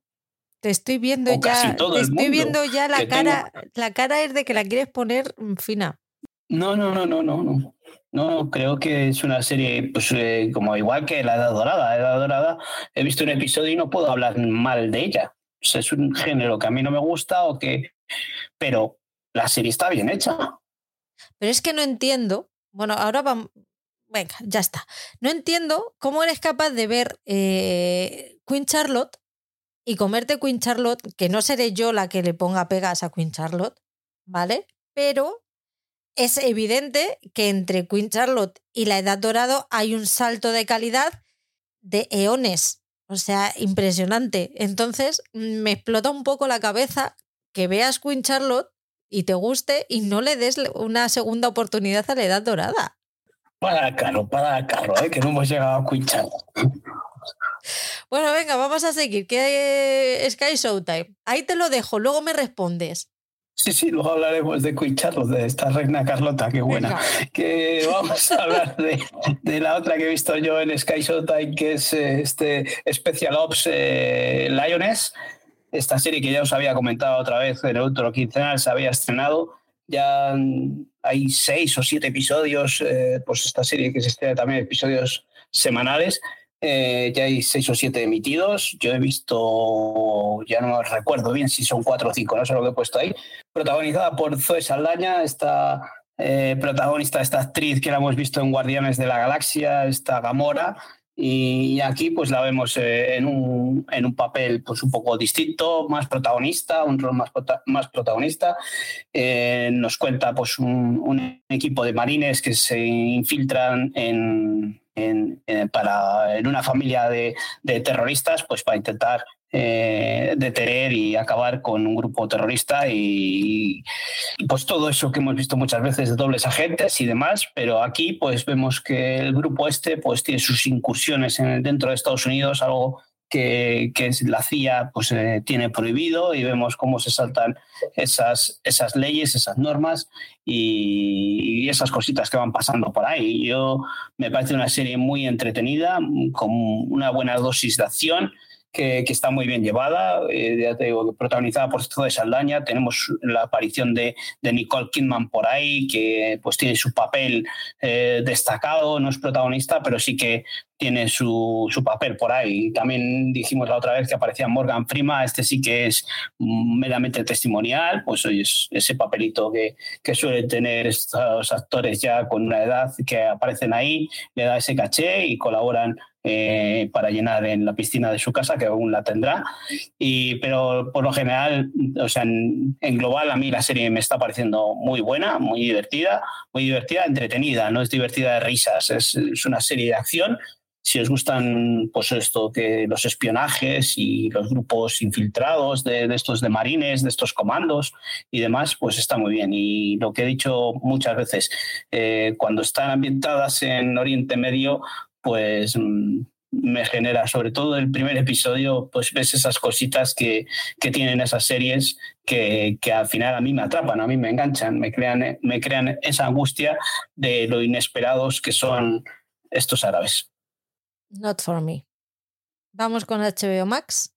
Empiezo yo con la Edad Dorada, venga, vamos a, a seguir con, eh, con, la Edad Dorada. Eh, es que es lo que he dicho. Eh, me genera mucha ansiedad no poder verla del tirón porque me quedo todas las semanas con ganas de, más. Nos quedan solo dos episodios para que termine la temporada. Está todo en su punto álgido. Yo no sé qué es lo que va a pasar y lo que va a ser de mi vida después de, de esta temporada. Necesito una tercera, pero que empiece al lunes siguiente de terminar la segunda. Tiene tramas súper interesantes. Eh, las tramas políticas están fenomenal, pero es que las tramas de personaje yo creo que incluso las secundarias están mejor que las, que las principales. Eh, tiene un vestuario que es espectacular, no es mucho más. Es unos vestidos que yo me los quiero poner todos y me los quiero poner para salir a la calle y vestiría así todo el rato. Mm, me quitaría el coste, eso sí, pero por lo demás, qué cosa más bonita, qué buen todo qué, buena es, qué, cómo me gusta, que quiero vivir ahí. No, no quiero vivir ahí, pero quiero ver más. Es que me acuerdo de que no tienen pasta de dientes y entonces me, se me pasa. ah, vale, eso es un, algo básico en nuestra vida sí, sí, sí, hoy. Yo lo siento mucho, pero puedo, puedo comer comidas menos elaboradas, pero no lavarme los dientes, no. Ah, incluso lavarme en palangana. Pero los dientes hay que lavárselos. Lo siento mucho. No, no puedo. Es, esa es mi línea roja. Ahí está mi límite.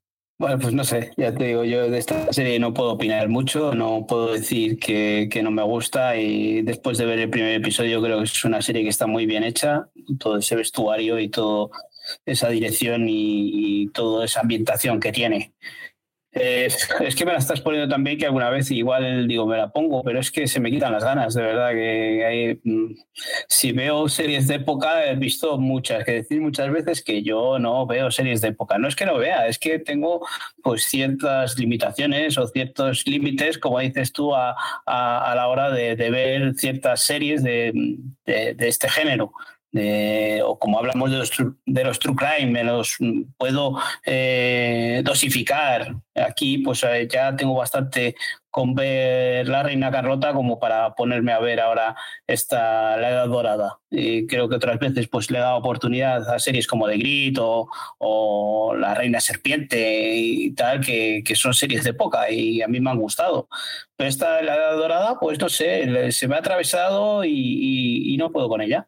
Entonces, de momento va a quedar ahí aparcada. por muy, muy, muy bien que, que habléis todos los días, que al final me, genera esa inquietud, de, joder, está hablando todo el mundo bien de ella, al final me estoy perdiendo algo. Tú estás perdiendo. Es así. Quédate con esa sensación, guárdatela. ¿Qué has visto tú? Bueno, pues eh, aquí yo he visto completa la segunda temporada de Nuestra bandera significa muerte. Esta comedia que en la primera temporada pues nos contaba como un terrateniente, un burgués eh, que en su vida acomodada, casado, con hijos, pues decide dejarlo todo, escaparse, comprar un barco pirata, reclutar una tripulación y echarse a la mar, a dedicarse a la, a la vida pirata la vida que viven mejor, ¿no? Y pues cual Don Quijote, pues se encuentra pues diferentes aventuras por ahí, pero nos encontramos con, con que esos piratas pues son muy diferentes a lo que tenemos, lo que nos tiene acostumbrado el género de, cine pirata, ¿no? Estos rudos piratas bebiendo ron continuamente y luchando y batallando por, eh, de, por conseguir tesoros, pues estos pues van a otro rollo tiene un ambiente un poco más afeminado y es lo que la hace más divertida, ¿no? Pues eh, no, la primera temporada pasamos muy buenos ratos con ese Barba Negra eh, dándole ese rol más eh, gay y, de reina y, y protagonizada por este Taika Waititi, ¿no? que hemos hablado muchas veces de él, que es uno de los creadores de lo que hacemos en las sombras y tiene ese humor peculiar. ¿no? es una serie muy divertida. Esta segunda temporada sin embargo, eh, sigue manteniendo ese nivel de, humor. El primera, la primera parte de la temporada sí que me pareció un poco más flojita, pero luego, luego vuelve otra vez a encauzar y vuelve a coger ritmo y tiene esos puntazos que la hacen divertida.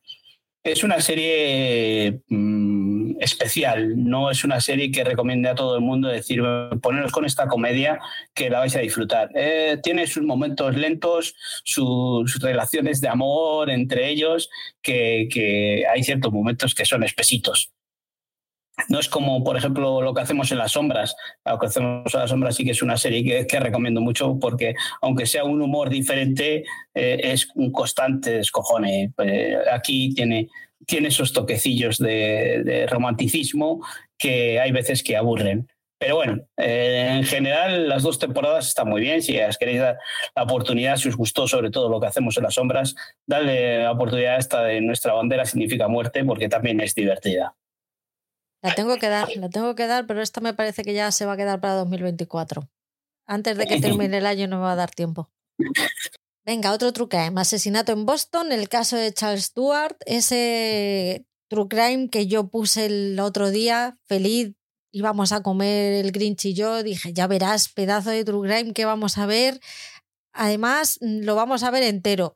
No, porque HBO está con el tonto subido de las series semanales y los True Crimes que en su puta vida ha puesto un True Crime semanal, pues a tomar por culo con asesinato en Boston semanal. ¿Pero qué te pasa? O sea, me tengo que quedar yo con las ganas de saber qué ha pasado con este señor y con la que lió en Boston porque tú quieras te, estés en medio de una huelga de guionistas y de actores.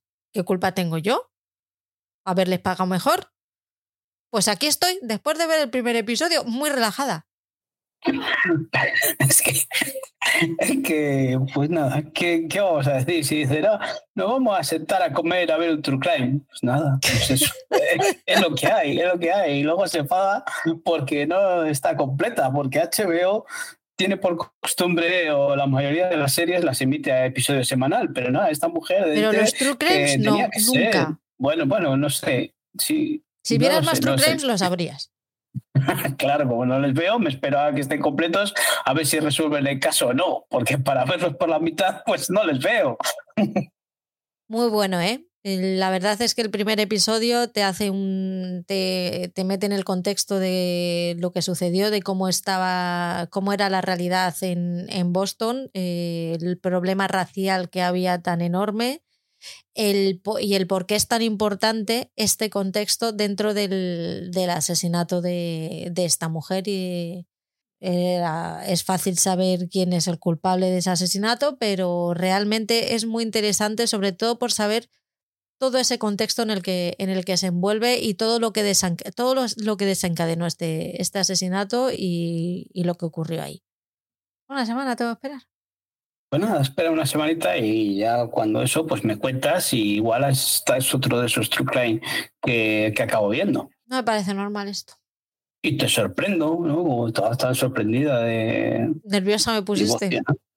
Claro, porque veo True Crime. Si, si, yo digo que te hago caso, te hago caso. Eres tú la que cree que no te hago caso. Está en tu cabeza. Estamos a diciembre de 2023. El último True Crime que habías visto fue en junio. ¿Pero por qué no ha habido True Crimes decentes? Que va. No ha habido. Pues ha habido hasta quincenales que no has traído tu True Crimes. Así que fíjate. Eso no significa que no haya habido alguno bueno. Ha habido menos, si no les veías tú es porque no eran buenos. Yo veo cada mierda. Por eso ya me haces tú los filtros de los buenos y ya me puedo librar de alguno. ¿Qué más has visto? Bueno, pues he retomado la primera temporada de Julia, que en su día creo que me la recomendaste tú y vi un episodio solo.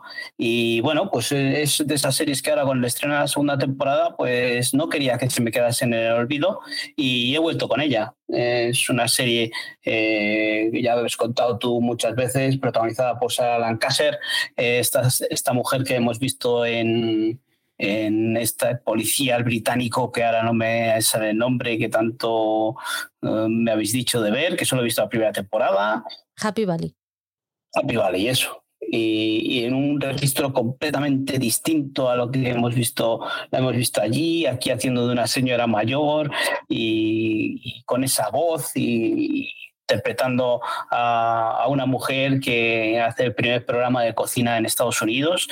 Eh, pues es una comedia que, está muy bien llevada. Yo he visto ya otros cuatro episodios, creo que son, y, está muy entretenida. Eh, la, habéis recomendado vosotros por H y por B eh, verla y esta segunda y, cara a eso a esa segunda temporada pues me apetecía mucho retomarla y contároslo aquí por si alguno también no la ha visto, pues que le deis esa oportunidad. Si os apetece ver una comedia un poco no es una sitcom, no es una comedia ligera de estas, pero, pero sí tiene su trasfondo porque tiene, toca muchos palitos por ahí, o sea, es una toca el feminismo, el racismo, eh, todo lo que es eh, el patriarcado que, está tan de moda y, y verlo como es en esa época, en los años, no sé, que se basará en los años 60, por ahí, ¿no? Y, está muy bien ambientada. Eh, así que si la queréis ver, son, no es la típica comedia de media hora, sino que igual te dura 40, 50 minutos los episodios. Pero bueno, dando una oportunidad porque la interpretación de, esta mujer merece mucha la pena y está, está muy bien hecha. Yo estoy, llevo 15 días que me apetece mucho más leer que ver la tele y me estoy dejando atrás, mm, Julia, y estoy dejando atrás muchas series que quiero ver. es que te vas a reír, porque las quiero ver antes de grabar el, el de las series top del año. y, estoy viendo que no hay horas, pero la quiero ver, así que me parece que voy a dar el libro electrónico al Greens para que me lo esconda y así pueda ver la serie. Porque es que no hay manera. Pero 30 monedas, sí, 30 monedas es de las que yo me levanto el lunes y, yo no me levanto de la silla, me pongo el desayuno y no me levanto de la silla hasta que no veo 30 monedas y la edad dorada. Y como de la edad dorada ya hemos hablado, pues vamos con 30 monedas, que nos queda el último episodio que se ha estrenado ya esta semana y que, que, me, que me tiene enganchadísima. Tampoco creéis que tengo yo muy claro por qué, porque es que mm, hay veces que es que hasta me tengo que poner las gafas de sol del daño que me hacen algunos efectos especiales. O sea, es impresionante lo mal hecha que está y lo mucho que me entretiene y lo engancha que me tienen los, los diálogos. Cuanto más absurdos más son, más me gustan. Es algo que es que me tiene, o sea, debería hacerme un estudio psicológico a mí misma. Mm, por aquello. No sé qué dice esto, de mí, pero me tiene, eh, me tiene loca y quiero, o sea, yo esa, esa tercera temporada que dijo Alex de la Iglesia que iban a hacer, yo la quiero ya que digan, que la confirmen, porque es que es, es un esperpento puro y maravilloso. Pero es, es, eh, eh, es, lo que hemos dicho otras veces, que es puro Alex de la Iglesia eso mal que está hecho que dices tú, esos efectos creo que están hechos adrede porque es un, fan de las series B. Y, y, pues eso, eh, yo estoy disfrutando muchísimo de, esas conversaciones, esos diálogos totalmente surrealistas que, que le, le, dan el toque de comedia ese tan característico de Alex de la Iglesia. Eh, yo echo de menos mucho a, a Eduard Fernández, o sea, todo lo destacado que tenía la primera temporada, todo ese papelazo que tenía ese personaje, eh, aquí queda más difuminado. Pierde, igual que Megan Montaner, también pierde mucho, mucho protagonismo. Eh, todo se lo lleva eh, el Miguel Silvestre este y Macarena Gómez, que Macarena Gómez a mí mm, tengo ciertas peguillas con ella. pero por lo demás, la serie es una maravilla visual, o, pero eso, lo que hemos dicho muchas veces, te tiene que gustar mucho Alex de la Iglesia. Una vez que te gusta Alex de la Iglesia, mm, ves que la calidad técnica eh, está, es fantástica y, sobre todo eso, esos, esos diálogos surrealistas la calidad técnica no es fantástica. Sí, pero yo creo que está hecho adrede, o sea, todos esos mm, monstruos, esos bichos que salen por ahí, ¿no? Cuando le quiere poner ganas que tiene eso, ese, ese infierno, ¿no? Donde está eh, el padre, el cura, todos esos efectos visuales están muy logrados, todos esos, esos maquillaje y todo eso sí que está muy logrado. Cuando lo quiere exagerar, cuando quiere eh, hacer esos monstruos o esas cosas más exageradas, es cuando se le nota el, el, hilo, ¿no? y nunca mejor dicho. Pero cuando quiere... Eh, eh, lo que es en el aspecto del maquillaje y eso está muy logrado. Te falta un episodio para ponerte al día, ¿no? Sí, sí, sí. Vale, es que... Me faltan los dos últimos, pues es... En el séptimo hay un poquito más de Eduard Hernández y un poquito más de Megan. Así que... Sí, por eso te digo que hasta ahora lo que he visto era lo que me faltaba. Si luego vuelven a retomar ese personaje, hombre, después de ver el final, pues sí, porque vuelve, vuelve a, a, vuelve donde tiene que estar el cura. no voy a decir más para no levantar algún spoiler. Apple, ¿qué has visto? Bueno, pues eh, en Apple, eh, lo que hablábamos al principio con los comentarios, eh, me he puesto a ver Monarch, esta serie que es un spin-off de, del Monsterverse, de, de, Godzilla y de estas películas de, que hemos visto en la gran pantalla. sí, no me mires con esa cara, es lo que, lo que te estaba diciendo Ismael al principio, ¿no? es una serie de acción, de aventuras. Eh, muy típica de, eso, de, Godzilla. Nos cuenta, pues cómo nos lleva unos años atrás en los que vemos como pues, una serie de investigadores eh, las cosas que hicieron para saber eh, qué, propiciaba que Godzilla saliese a la luz, ¿no? ¿Qué, es lo que había propiciado que, que Godzilla anduviese por ahí? Es una serie de, ficción, es muy entretenida. Si os gusta este género del Monsterverse, si no os gusta, pues las caras que me estás poniendo tú y, ese de me aburro y a dormir. Pero mm, a mí no es un género que me encante, pero sí que lo disfruto y en casa, pues el chaval sí que le gusta todo esto de, de Kong y de y de Godzilla, las ha visto todas, una y varias veces, y, es una de esas series que nos hemos cogido para, para poder ver en los ratitos en los que estamos eh, ahí solos después de cenar o tal, que, que podemos verla juntos, no solos, sino en familia. ¿Voy a te contar? Sí, da una oportunidad. Ya te digo que el primer episodio, pues oye, eh, te cuenta un poco, te sitúa en lo que quieren contar eh, la serie, pero al final, pues eso, es lo típico que hemos visto muchas veces, pues eh, va en el tiempo, con flashbacks en los que los personajes del presente pues nos cuentan de dónde vienen sus padres, sus abuelos, sus antepasados y, lo, que, lo que habían hecho antes, ¿no? Pues es muy típico, es, es una trama muy típica de las series o la acción, las, las películas de, de aventuras, ¿no? Para pasar el ratillo está bien hecha, está bien hecha. Encima, pues podemos ver, volver a ver a Godzilla y esos efectos que, están muy bien logrados. No son como los de Alex de la Iglesia. ¿eh? Aquí vemos un Godzilla, mm, no lo vemos tanto como las películas, porque claro, sus efectos se pagan, pero sí que vemos detallitos que, están muy bien. Eh, eh, sí que tengo mis pegas en cuanto a los diálogos y las conversaciones que tienen entre ellos, pero eso, lo que, lo que hablaba antes de Alex Rider, es una serie destinada a un tipo de público en la que no vas a ver una edad dorada, por ejemplo. O sea, vas a ver algo para entretenerte, para coger unas palomitas y, pasar el ratillo y disfrutar con, con ese universo, nada más. Yo he visto The After Party y ya la he terminado por fin. Ya dije que no iba a hablar de ella hasta que no la terminara. Ya la he terminado y puedo confirmar que me importaba tres pitos quien hubiera matado a ese pavo.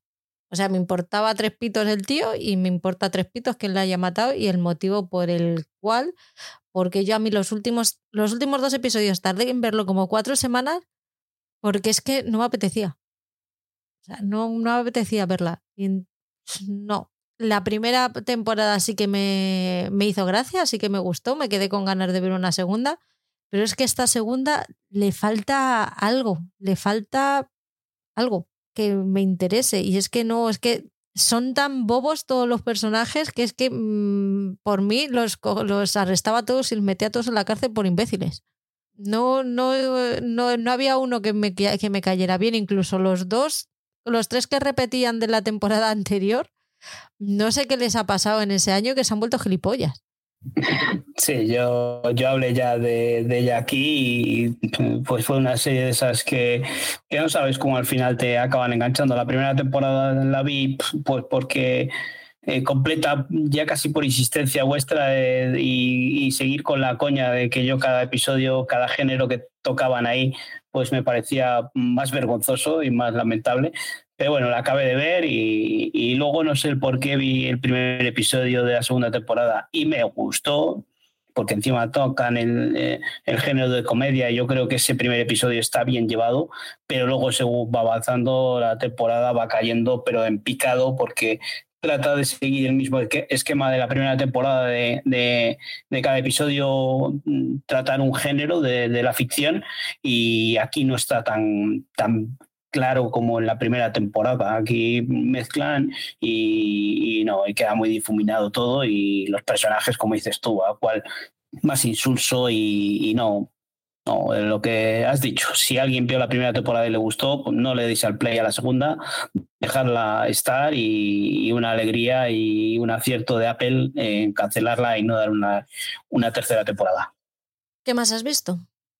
Pues eh, he empezado con la tercera temporada de, Slow Horses, esta serie que, que, a mí tanto me gusta y que he hablado siempre que, ha estado en, emisión, pues he hablado muy bien de ella porque es una serie que nos trata un poco el universo de, los agentes, de, los espías y, nos trata en esa primera temporada de nos cuenta cómo qué es la ciénaga, ese, ese despacho, esa oficina o ese edificio en el que van los agentes del MI6 que son que han cometido errores en sus misiones y les apartan un poquito eh, para que no formen parte de, las misiones de alto eh, riesgo. Y ahí están capitaneados por un personaje interpretado por Gary Oldman que hace un papelazo y, lo borda. Eh, seguimos en esta tercera temporada eh, pues os cuento un poco la primera temporada para no decir más de las siete temporadas y hacer spoilers, pero en esta tercera temporada mantienen eh, la magia esa que tiene eh, esta ficción, siguen los mismos derroteros y, siguen creciendo los personajes porque los protagonistas más o menos siguen siendo los mismos, sí que hay alguno que hemos perdido por el camino, pero la esencia de la serie está ahí y, yo me lo paso muy bien. Yo es que encima eh, la he empezado un poco más tarde de lo que hay en emisión. Creo que ahora mismo hay cuatro, yo he visto tres y es una de esas series que tú estabas diciendo antes de, de, esas de que cuando llega el día, que tienes un día concreto en el que tienes que ver esa serie. Yo los sábados, para mí, cuando Slow Horses están en emisiones, ese sábado por la mañana me tengo que poner ese episodio para disfrutar de, de Gary Oldman eh, en el personaje de, de, ya no me acuerdo cómo se llama, John Lamb me parece que es, y, y es tremendo. Yo quizás haya gente que, que, este género no le guste y que no entre, pero si os gusta, esto es muy entretenida y, muy bien llevada y espero que, continúe, porque estos tres episodios sigo disfrutando con ella, no es una serie que canse y, si le da más recorrido, pues estaré encantado de seguir con ella. Esta es otra de las que tengo que, que apagar el Kindle y encender Apple. John Lennon, asesinato sin juicio. Jo, es que me he puesto de True Crimes. Como cuando no me apetece ver series, veo un mogollón de, asesinatos. He visto el primer episodio y efectivamente no te cuentan nada nuevo, simplemente te narran con más eh, gente que, estaba ahí en, primera persona, pues cómo sucedió todo, cómo lo vieron y cuál era la actitud del, del asesino cuando justo después de matarle. Nada que no se supiera, pero todo con un poquito más de detalle sin más, si os interesa la muerte de John Lennon, os gustan los asesinatos, si queréis saber los entresijos bien dentro del esto, porque habla incluso el cirujano que le, intentó salvar la vida, pues es vuestra serie, sin más, no tiene mucho más. Además, los episodios son súper cortitos, no llegan a 40 minutos. Esa, ya mm, hablamos en mensual que a mí no me llamaba la atención, pues es que era un caso resuelto sin. Que hablábamos antes de que yo no veía true crimes que no eran con un caso resuelto. Pues este caso está resuelto, sabemos que le mató. No tiene ningún misterio, ninguna, ningún trasfondo. todo está contado, no, no nos va a aportar nada nuevo. Por eso yo no le he dado la oportunidad, ni, ni, ni como dije en el mensual, ni, ni ganas de, dársela. Pues venga, dale a, dale a las bucaneras.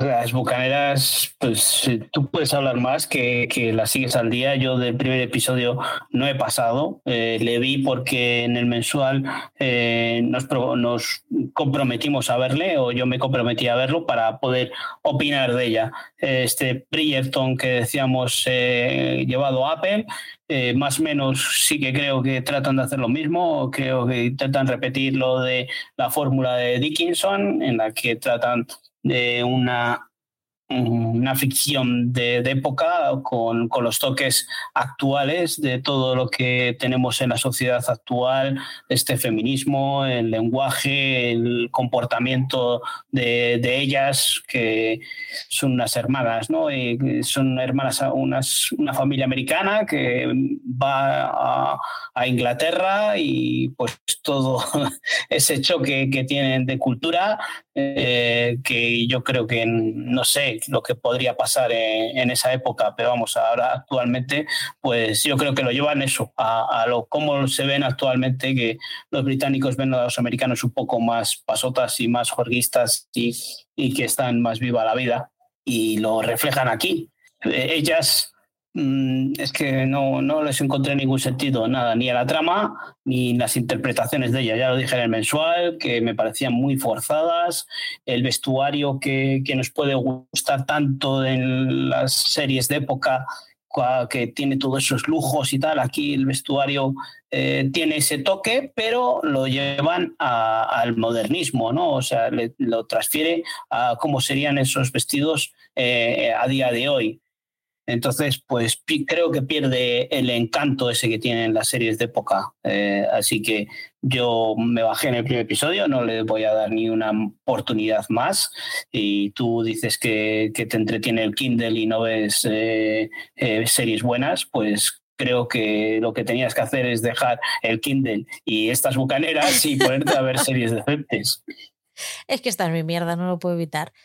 Pero es que es, tan fallida en, en, prácticamente todo que es que no me quiero repetir más porque es que he hablado de ella hasta la saciedad ya. Y es que no se lo merece. es que no se lo merece porque no, porque no, no tiene sentido prácticamente nada de lo que ocurre ahí. Para mí, serie de, de Apple completamente fallida y que no merece la pena ni acercarse a ella. Probablemente una serie que no merece la pena acercarse a ella, pero que va episodio semanal y, y las la está viendo toda, entera, completita. Porque la quiero criticar de, sabiendo, con una base. Sí, pero con que veas una base, con que veas un par de episodios ya se ha sentado la base. Es mi mierda. Es, que, es que no me puedes decir tú eso cuando viste la, la serie de Belinda la temporada completa. Entonces es que no, no me puedes decir eso y, y no, no puedes.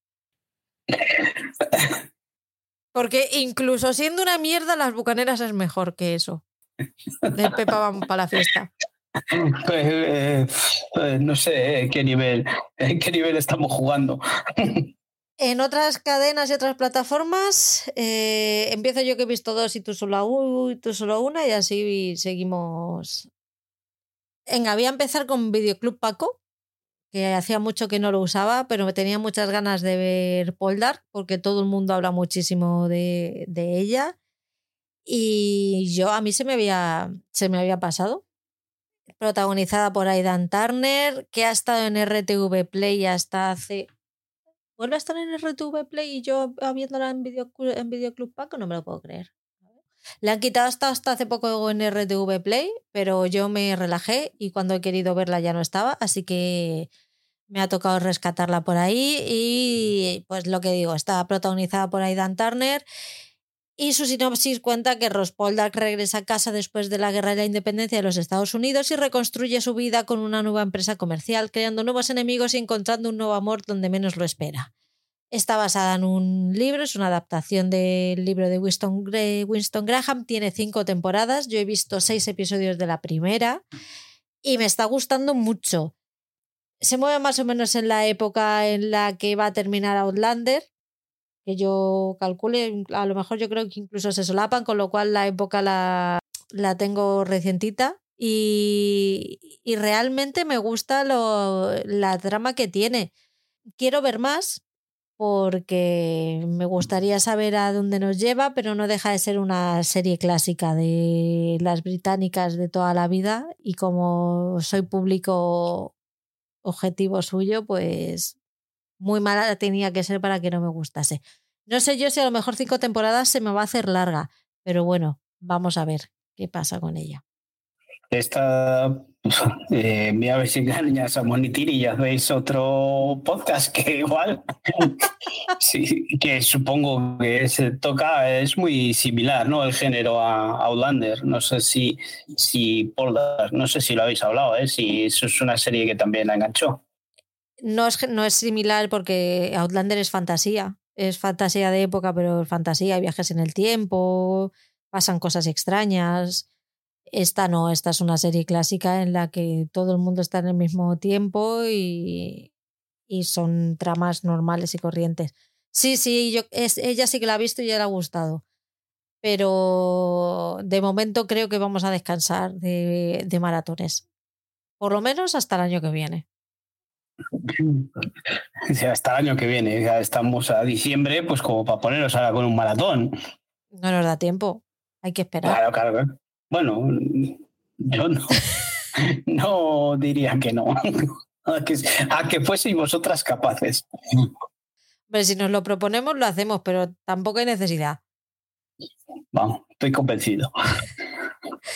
¿Qué has visto tú? Bueno, pues yo he visto otro True Crime. Boom. In your face. Para que luego digas que no te hago caso, pues me he puesto con el caso Malaya, esta operación secreta, que se llama, ¿no? El, el- el subtítulo que le han puesto. Pues me he visto tres episodios, de cuatro que son, una horita de duración, en la que nos cuentan un poco, pues, todo lo que sucedió en el caso Malaya. Eh, pues mm, no puedo decir que me ha sorprendido mucho, pero, pero vamos, eh, no me ha sorprendido mucho toda la información que dan, porque muchas de las cosas pues las hemos eh, visto ya en las noticias, pero sí el hecho de, de tener esas grabaciones, de todo, todos los datos que aportan para, completar la serie, ¿no? Eh, en estos tres que he visto está muy bien, muy bien hecho, muy, muy, muy bien. Si en- llamarlo como el crímenes este de Carlos Porta, decíamos antes, cómo está hilado y montado, yo creo que, que este, este, estos tres episodios que he visto están muy bien, cómo está eh, todo llevado desde principio, cómo empezaron, cómo, cómo se lo tuvieron que montar de, de tal... Mm, tal corrupción que había en el ayuntamiento de Marbella y toda la trama, toda la telaraña que tenía montada el señor Juan, Juan Antonio Roca, este, eh, como todos los hilos que movía, todo, o sea, todo Marbella dependía de él y nosotros estábamos con la mirada fijada en Jesús Gil y, el, que, el que tenía todo, el que movía todo el cotarro era este tipo eh, pues sí que habíamos visto las noticias todo esto de que si tenía un cuadro de Miro en el, en el baño, que si pero bueno, luego eh, sacamos todos los carruajes y todo eso, todo con imágenes reales de imágenes de la policía cuando entró en esa finca y, y vemos todas las cosas que tenía y el pavo no tenía nada a su nombre, sino que estaba todo en poder de testaferros y demás. Y pues eso, son cosas que, que hemos visto en las noticias, pero aquí te lo ponen te lo pone en cara y te lo pone en voz, sobre todo, eh, todas esas escuchas telefónicas que, que, pues luego leyendo un poco, pues lo, lo, denominaban como el de Wire español, ¿no? O sea, es eh, esta serie que tanto hemos hablado, que es un clásico también en el que todo está basado en escuchas telefónicas de la policía que hacía a, los camellos, a, lo, a, los vendedores de droga. Pues aquí, pues eh, todo lo que se escucha a, estos corruptos, que, fue el primer, el primer ayuntamiento que fue intervenido por el gobierno, eh, que fue, fue aquello una un notición. Y, que luego se convirtió pues un poco más en salseo y sarao cuando apareció la pantoja y, y, el, y el hombre este, de, como, no sé cómo se llama ahora, el, el que fue su, su pareja, el, el que fue alcalde también de Marbella. El Cachuli. ¿Cómo se llama? No Así que eso. Eh, pues es un buen true crime que podemos ver en RTV Play de una forma gratuita y siempre creo que merece la pena acercarse porque cada vez que yo entro muy poco, pero cuando entro pues ves eh, series y cositas que ya hemos visto antes que, que han estado bajo pago y que ahora las podemos ver gratis en RTV Play, que es una plataforma encima que, que está muy bien llevada, eh, muy bien eh, segmentada, eh, así que quizás es una plataforma que merece más, más oportunidades, que nosotros nos vamos a las de pago y, y esta queda ahí un poco olvidada. Pues fíjate, yo creo que lo, el talón de Aquiles de la, de la plataforma es precisamente que el, el material no lo, yo no lo veo excesivamente bien ordenado. Si quieres buscar algo de más o menos actualidad, sí, pero como intentes buscar algo más de archivo, estás muerto. O te acuerdas perfectamente cómo se llama o estás jodido, amigo. A lo que me refiero es que una vez que entras, todas las últimas novedades que han ido subiendo, por eso cositas como, como In My Skin, esa serie que vimos en filming, pues te aparecen en portada. O sea, son cosas que, que, las nuevas no, no me he adentrado mucho en si quieres buscar algo más, de, más antiguo, sino en lo que van incorporando ahora, que es nuevo y que es eh, a lo que me refiero, que, que, hace poquito las hemos tenido en plataformas de pago y que ahora las podemos ver en, eh, de forma gratuita. Pues vamos a seguir con RTV Play. Yo he visto el primer episodio de esto. De esto no es Suecia, es la serie creada por Aina Clotet la sinopsis cuenta que Mariana y Samuel se han mudado a un barrio idílico, lugar perfecto para criar a sus hijos de forma más natural, sana y respetuosa. Están rodeados de vecinos con sus mismas aspiraciones, ninguno de ellos más admirable que Annika, la madre soltera sueca que vive en la casa de enfrente. Pero cuando una tragedia asola a la familia de Annika, las certezas de Mariana y Samuel empiezan a tambalearse.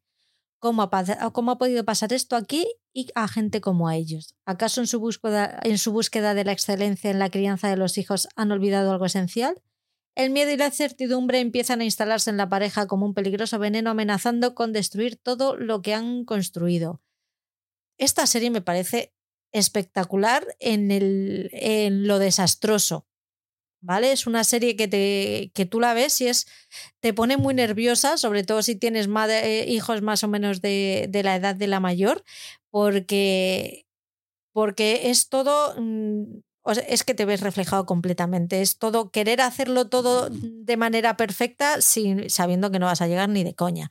Y comiéndote la cabeza cada vez que ahora con tanta información que tenemos, estos métodos mm, tan eh, perfectos y, geniales para la crianza de unos hijos que no van a tener ningún tipo de problema en el futuro. Esta tenemos que ser súper estrictos con la alimentación porque hemos convertido al azúcar en veneno, que no digo yo que no sea mala, pero no es veneno. El veneno te mata de manera eh, mucho más agresiva que el, que el azúcar.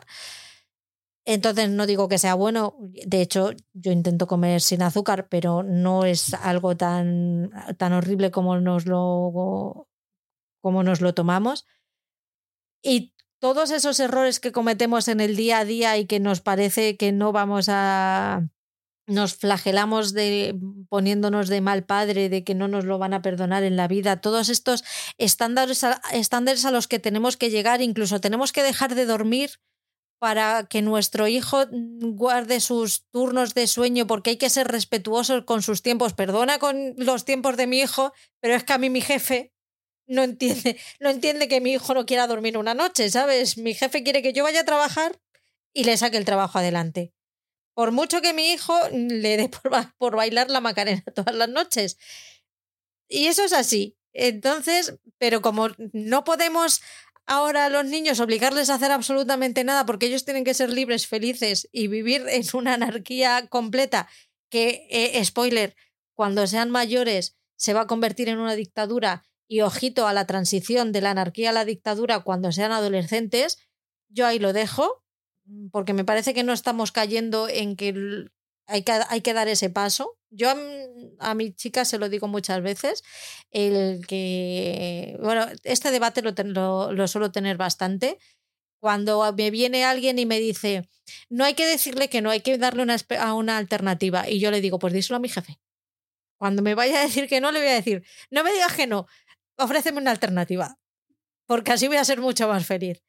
Es una lástima que a los jefes eso no les, no, no les guste esa alternativa. Pero bueno, como crítica social está fenomenal. Yo quiero ver más. El, el final del primer episodio te deja con un pez con el corazón que flipas. Y me apetece mucho seguir viéndolo realmente porque creo que me voy a sentir un poquito menos sola no sé, de primeras no me llamaba nada la atención, pero joder, con lo que estás contando, no sé si, si eso podemos unirnos al club ese de, sentirnos menos solo en la, en la educación de nuestros hijos. Eh, totalmente de acuerdo en lo que estás diciendo tú, en esa reflexión de, de lo que estamos viviendo actualmente con, con la educación de los hijos. Mm, demasiado excesiva y nosotros hemos llegado aquí con otra educación, no digo que mejor ni peor, pero una educación diferente. Y creo que eso que a los hijos eh, les estamos tratando de una manera que, que al final esa anarquía, dictadura, tiranía muchas ocasiones de, los niños, pues veremos qué repercusión tiene en su, ya no adolescencia, sino en su juventud y madurez. Es que un niño que no se frustra, a ver, pero bueno. Es complicado porque no les queremos hacer pasar por cosas que hemos pasado nosotros, tratando de evitárselas, pero como dices tú, eh, la derrota y, y las hostias se las tienen que ir llevando poco a poco, porque si no van a llegar y igual no están sus padres de escudo en ese momento. Y igual la hostia es más grande todavía. Quiero terminarla y ya os contaré qué me parece. Netflix, te has quedado solo en Netflix. Creo que nunca había pasado esto de que yo no, que no haya visto absolutamente nada de Netflix. Y luego vas a pedir tú screens a Netflix, ¿sabes? Evidentemente no le he pedido nada. O sea, evidentemente has pedido screeners pues porque el nivel de estrenos de, Netflix pues está donde está. Eh, ves eh, las previsiones de estrenos eh, del siguiente mes y antes que decíamos, joder, pues es que no me da tiempo ni a pedir screeners, no sé ni qué pedirles y tal, que te pedías uno y otro y si te llegaba uno pues contento podías estar. Ahora es que dices, es que no sé si me da no sé qué no pedirles ninguno. Y hay a veces, yo ya hace bastante que no les pido, pero sí que había veces que pedías uno por hablar de una serie aquí, pero no porque te llamase mucha atención. Entonces ahora en Netflix me quedo yo solito, lo único que puedo hablar es del fin de la temporada 3 de Lupin, que me lo ha recordado eh, el amigo Ismael, es terrible, mm, no sé ya las veces que he hablado de ella, eh, mm, yo creo que vuelvo a insistir, no la veáis, por favor. ya dejadla en la primera temporada si queréis ver y disfrutar un poquito de una serie de francesa, pues dad la oportunidad, pero dejadla ahí. Es que yo no recomiendo, es como Outlaw.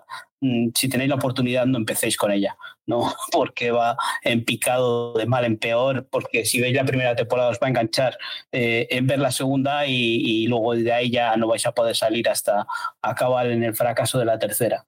Así que no la recomiendo para nada. ¿Te acuerdas de las ganas que teníamos de, de que estrenaran Lupin? ¿Eh? ¿Perdona? ¿Estabas tú cuando estrena, en el podcast cuando estrenaron Lupin? Sí, la primera temporada sí, sí la vimos. ¿no? ¿Te acuerdas las Sí. ganas que teníamos los tres de oh, que esta va a ser súper guay porque Lupin es un súper personaje tal y el y lo que se nos de... porque estrenaron la segunda temporada casi del casi de seguido de la primera. Casi muy poco tiempo de margen. La primera temporada encima yo creo que yo la disfruté mucho. A mí me gustó porque tenía un ritmazo, un ritmazo y, nos contaba pues cosas que estaban bien, ¿no? Nos abrieron el melón de una trama que igual sí que no era lo que esperábamos de, del personaje de Lupin, ¿no? Pero, pero luego fue cayendo en picado. Creo que desvarió por completo lo que podía ser algo que un personaje estuviese basado en las aventuras de los libros de Lupin o el personaje de Lupin, que, para mí, vamos, desvarió demasiado. Y bueno, pues lo otro que estoy viendo es nuestro puteo, el puteo que me pusieron estas dos locas que están contigo en los Bridgerton, de Patricia y Monitini, eh, de la reina Carlota, esta Queen Charlotte, que el primer episodio le vi, me pareció bien, que estaba bien, eh, me llamó mucho la atención esta reina Carlota, la actriz, el personaje, cómo lo interpretaba, cómo, cómo lo iban desarrollando, pero me habéis engañado, me habéis engañado por completo, porque luego eh, me estás diciendo tú, hablábamos antes de la serie esta de Disney, de Asesinato del Fin del Mundo, que se te hacía largo, esos episodios de una hora, y cuando veo el episodio 4, hora y 20, y cuando me da por ver, el cuarto no, el quinto, perdona, y cuando me da por ver el siguiente episodio, ah, digo, ah, mira, el 6 es el último, hora y media de episodio, ah, digo, madre mía, digo, vaya pufo que me han metido estas aquí. O sea, encima ya que se me está haciendo eterna, yo digo, igual se me está haciendo larga por lo dura que es, por lo, por lo larga que es el episodio, ¿no? Pero no, no, es que se me está haciendo eterna porque eh, lo que me estaba gustando al principio me está pareciendo ya una absurdez continuar con ello, que al principio me parecía bonito esa relación que tenían entre la reina y el rey y ya me está aburriendo. Me aburro, estoy deseando de que llegue ese episodio 6 y acabarla y, y, ponerla a caldo cuando podamos en el... Pero no, no, no, al principio sí me gustó, ¿eh? el primer episodio dije, joder, pues oye, eh, pero no, tiene mucha relación con los Bridgerton. Yo creo que, que hablabais de que se puede ver eh, sin ver los Bridgerton, pero no, yo creo que tienes que verla para poner el contexto porque aparecen los personajes que, que están en los Bridgerton luego, eh, por aquí les estamos viendo en la juventud, ¿no? en los primeros pasitos que van dando y, y luego aparecen muchos flash forward de, cómo son luego cuando son mayores, cuando son más adultas, eh, esos personajes y, creo que, merece la pena saber en qué contexto están. Yo solo he visto la primera temporada y más o menos eh, sé eh, los personajes donde están situados en los Bridgerton, pero si no has visto los Bridgerton vas a decir, pero estos, ¿para qué me cuentan a mí en qué, en qué posición está, está Violet que, que se la sube los calores y esas cosas? ¡Qué grandes! Es que necesita que la ríe en el jardín. Pero eso, si no has visto el Bridgerton, pues no sabes a qué se refieren, no sé, es que no. No, no, no es mi. Ya no es que no sea mi género las series de época, es que tratarlas así y no sé, todo el desarrollo que podía tener eh, se me ha quedado en un plus. No es una croqueta.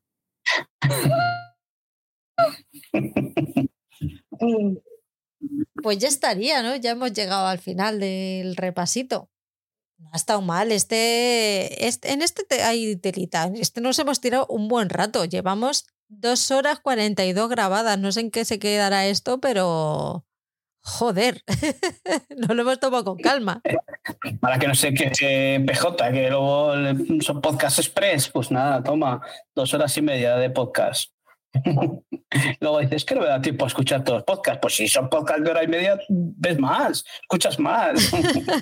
Es que PJ es tan exigente con todo. Qué chico. Hasta con los peinados.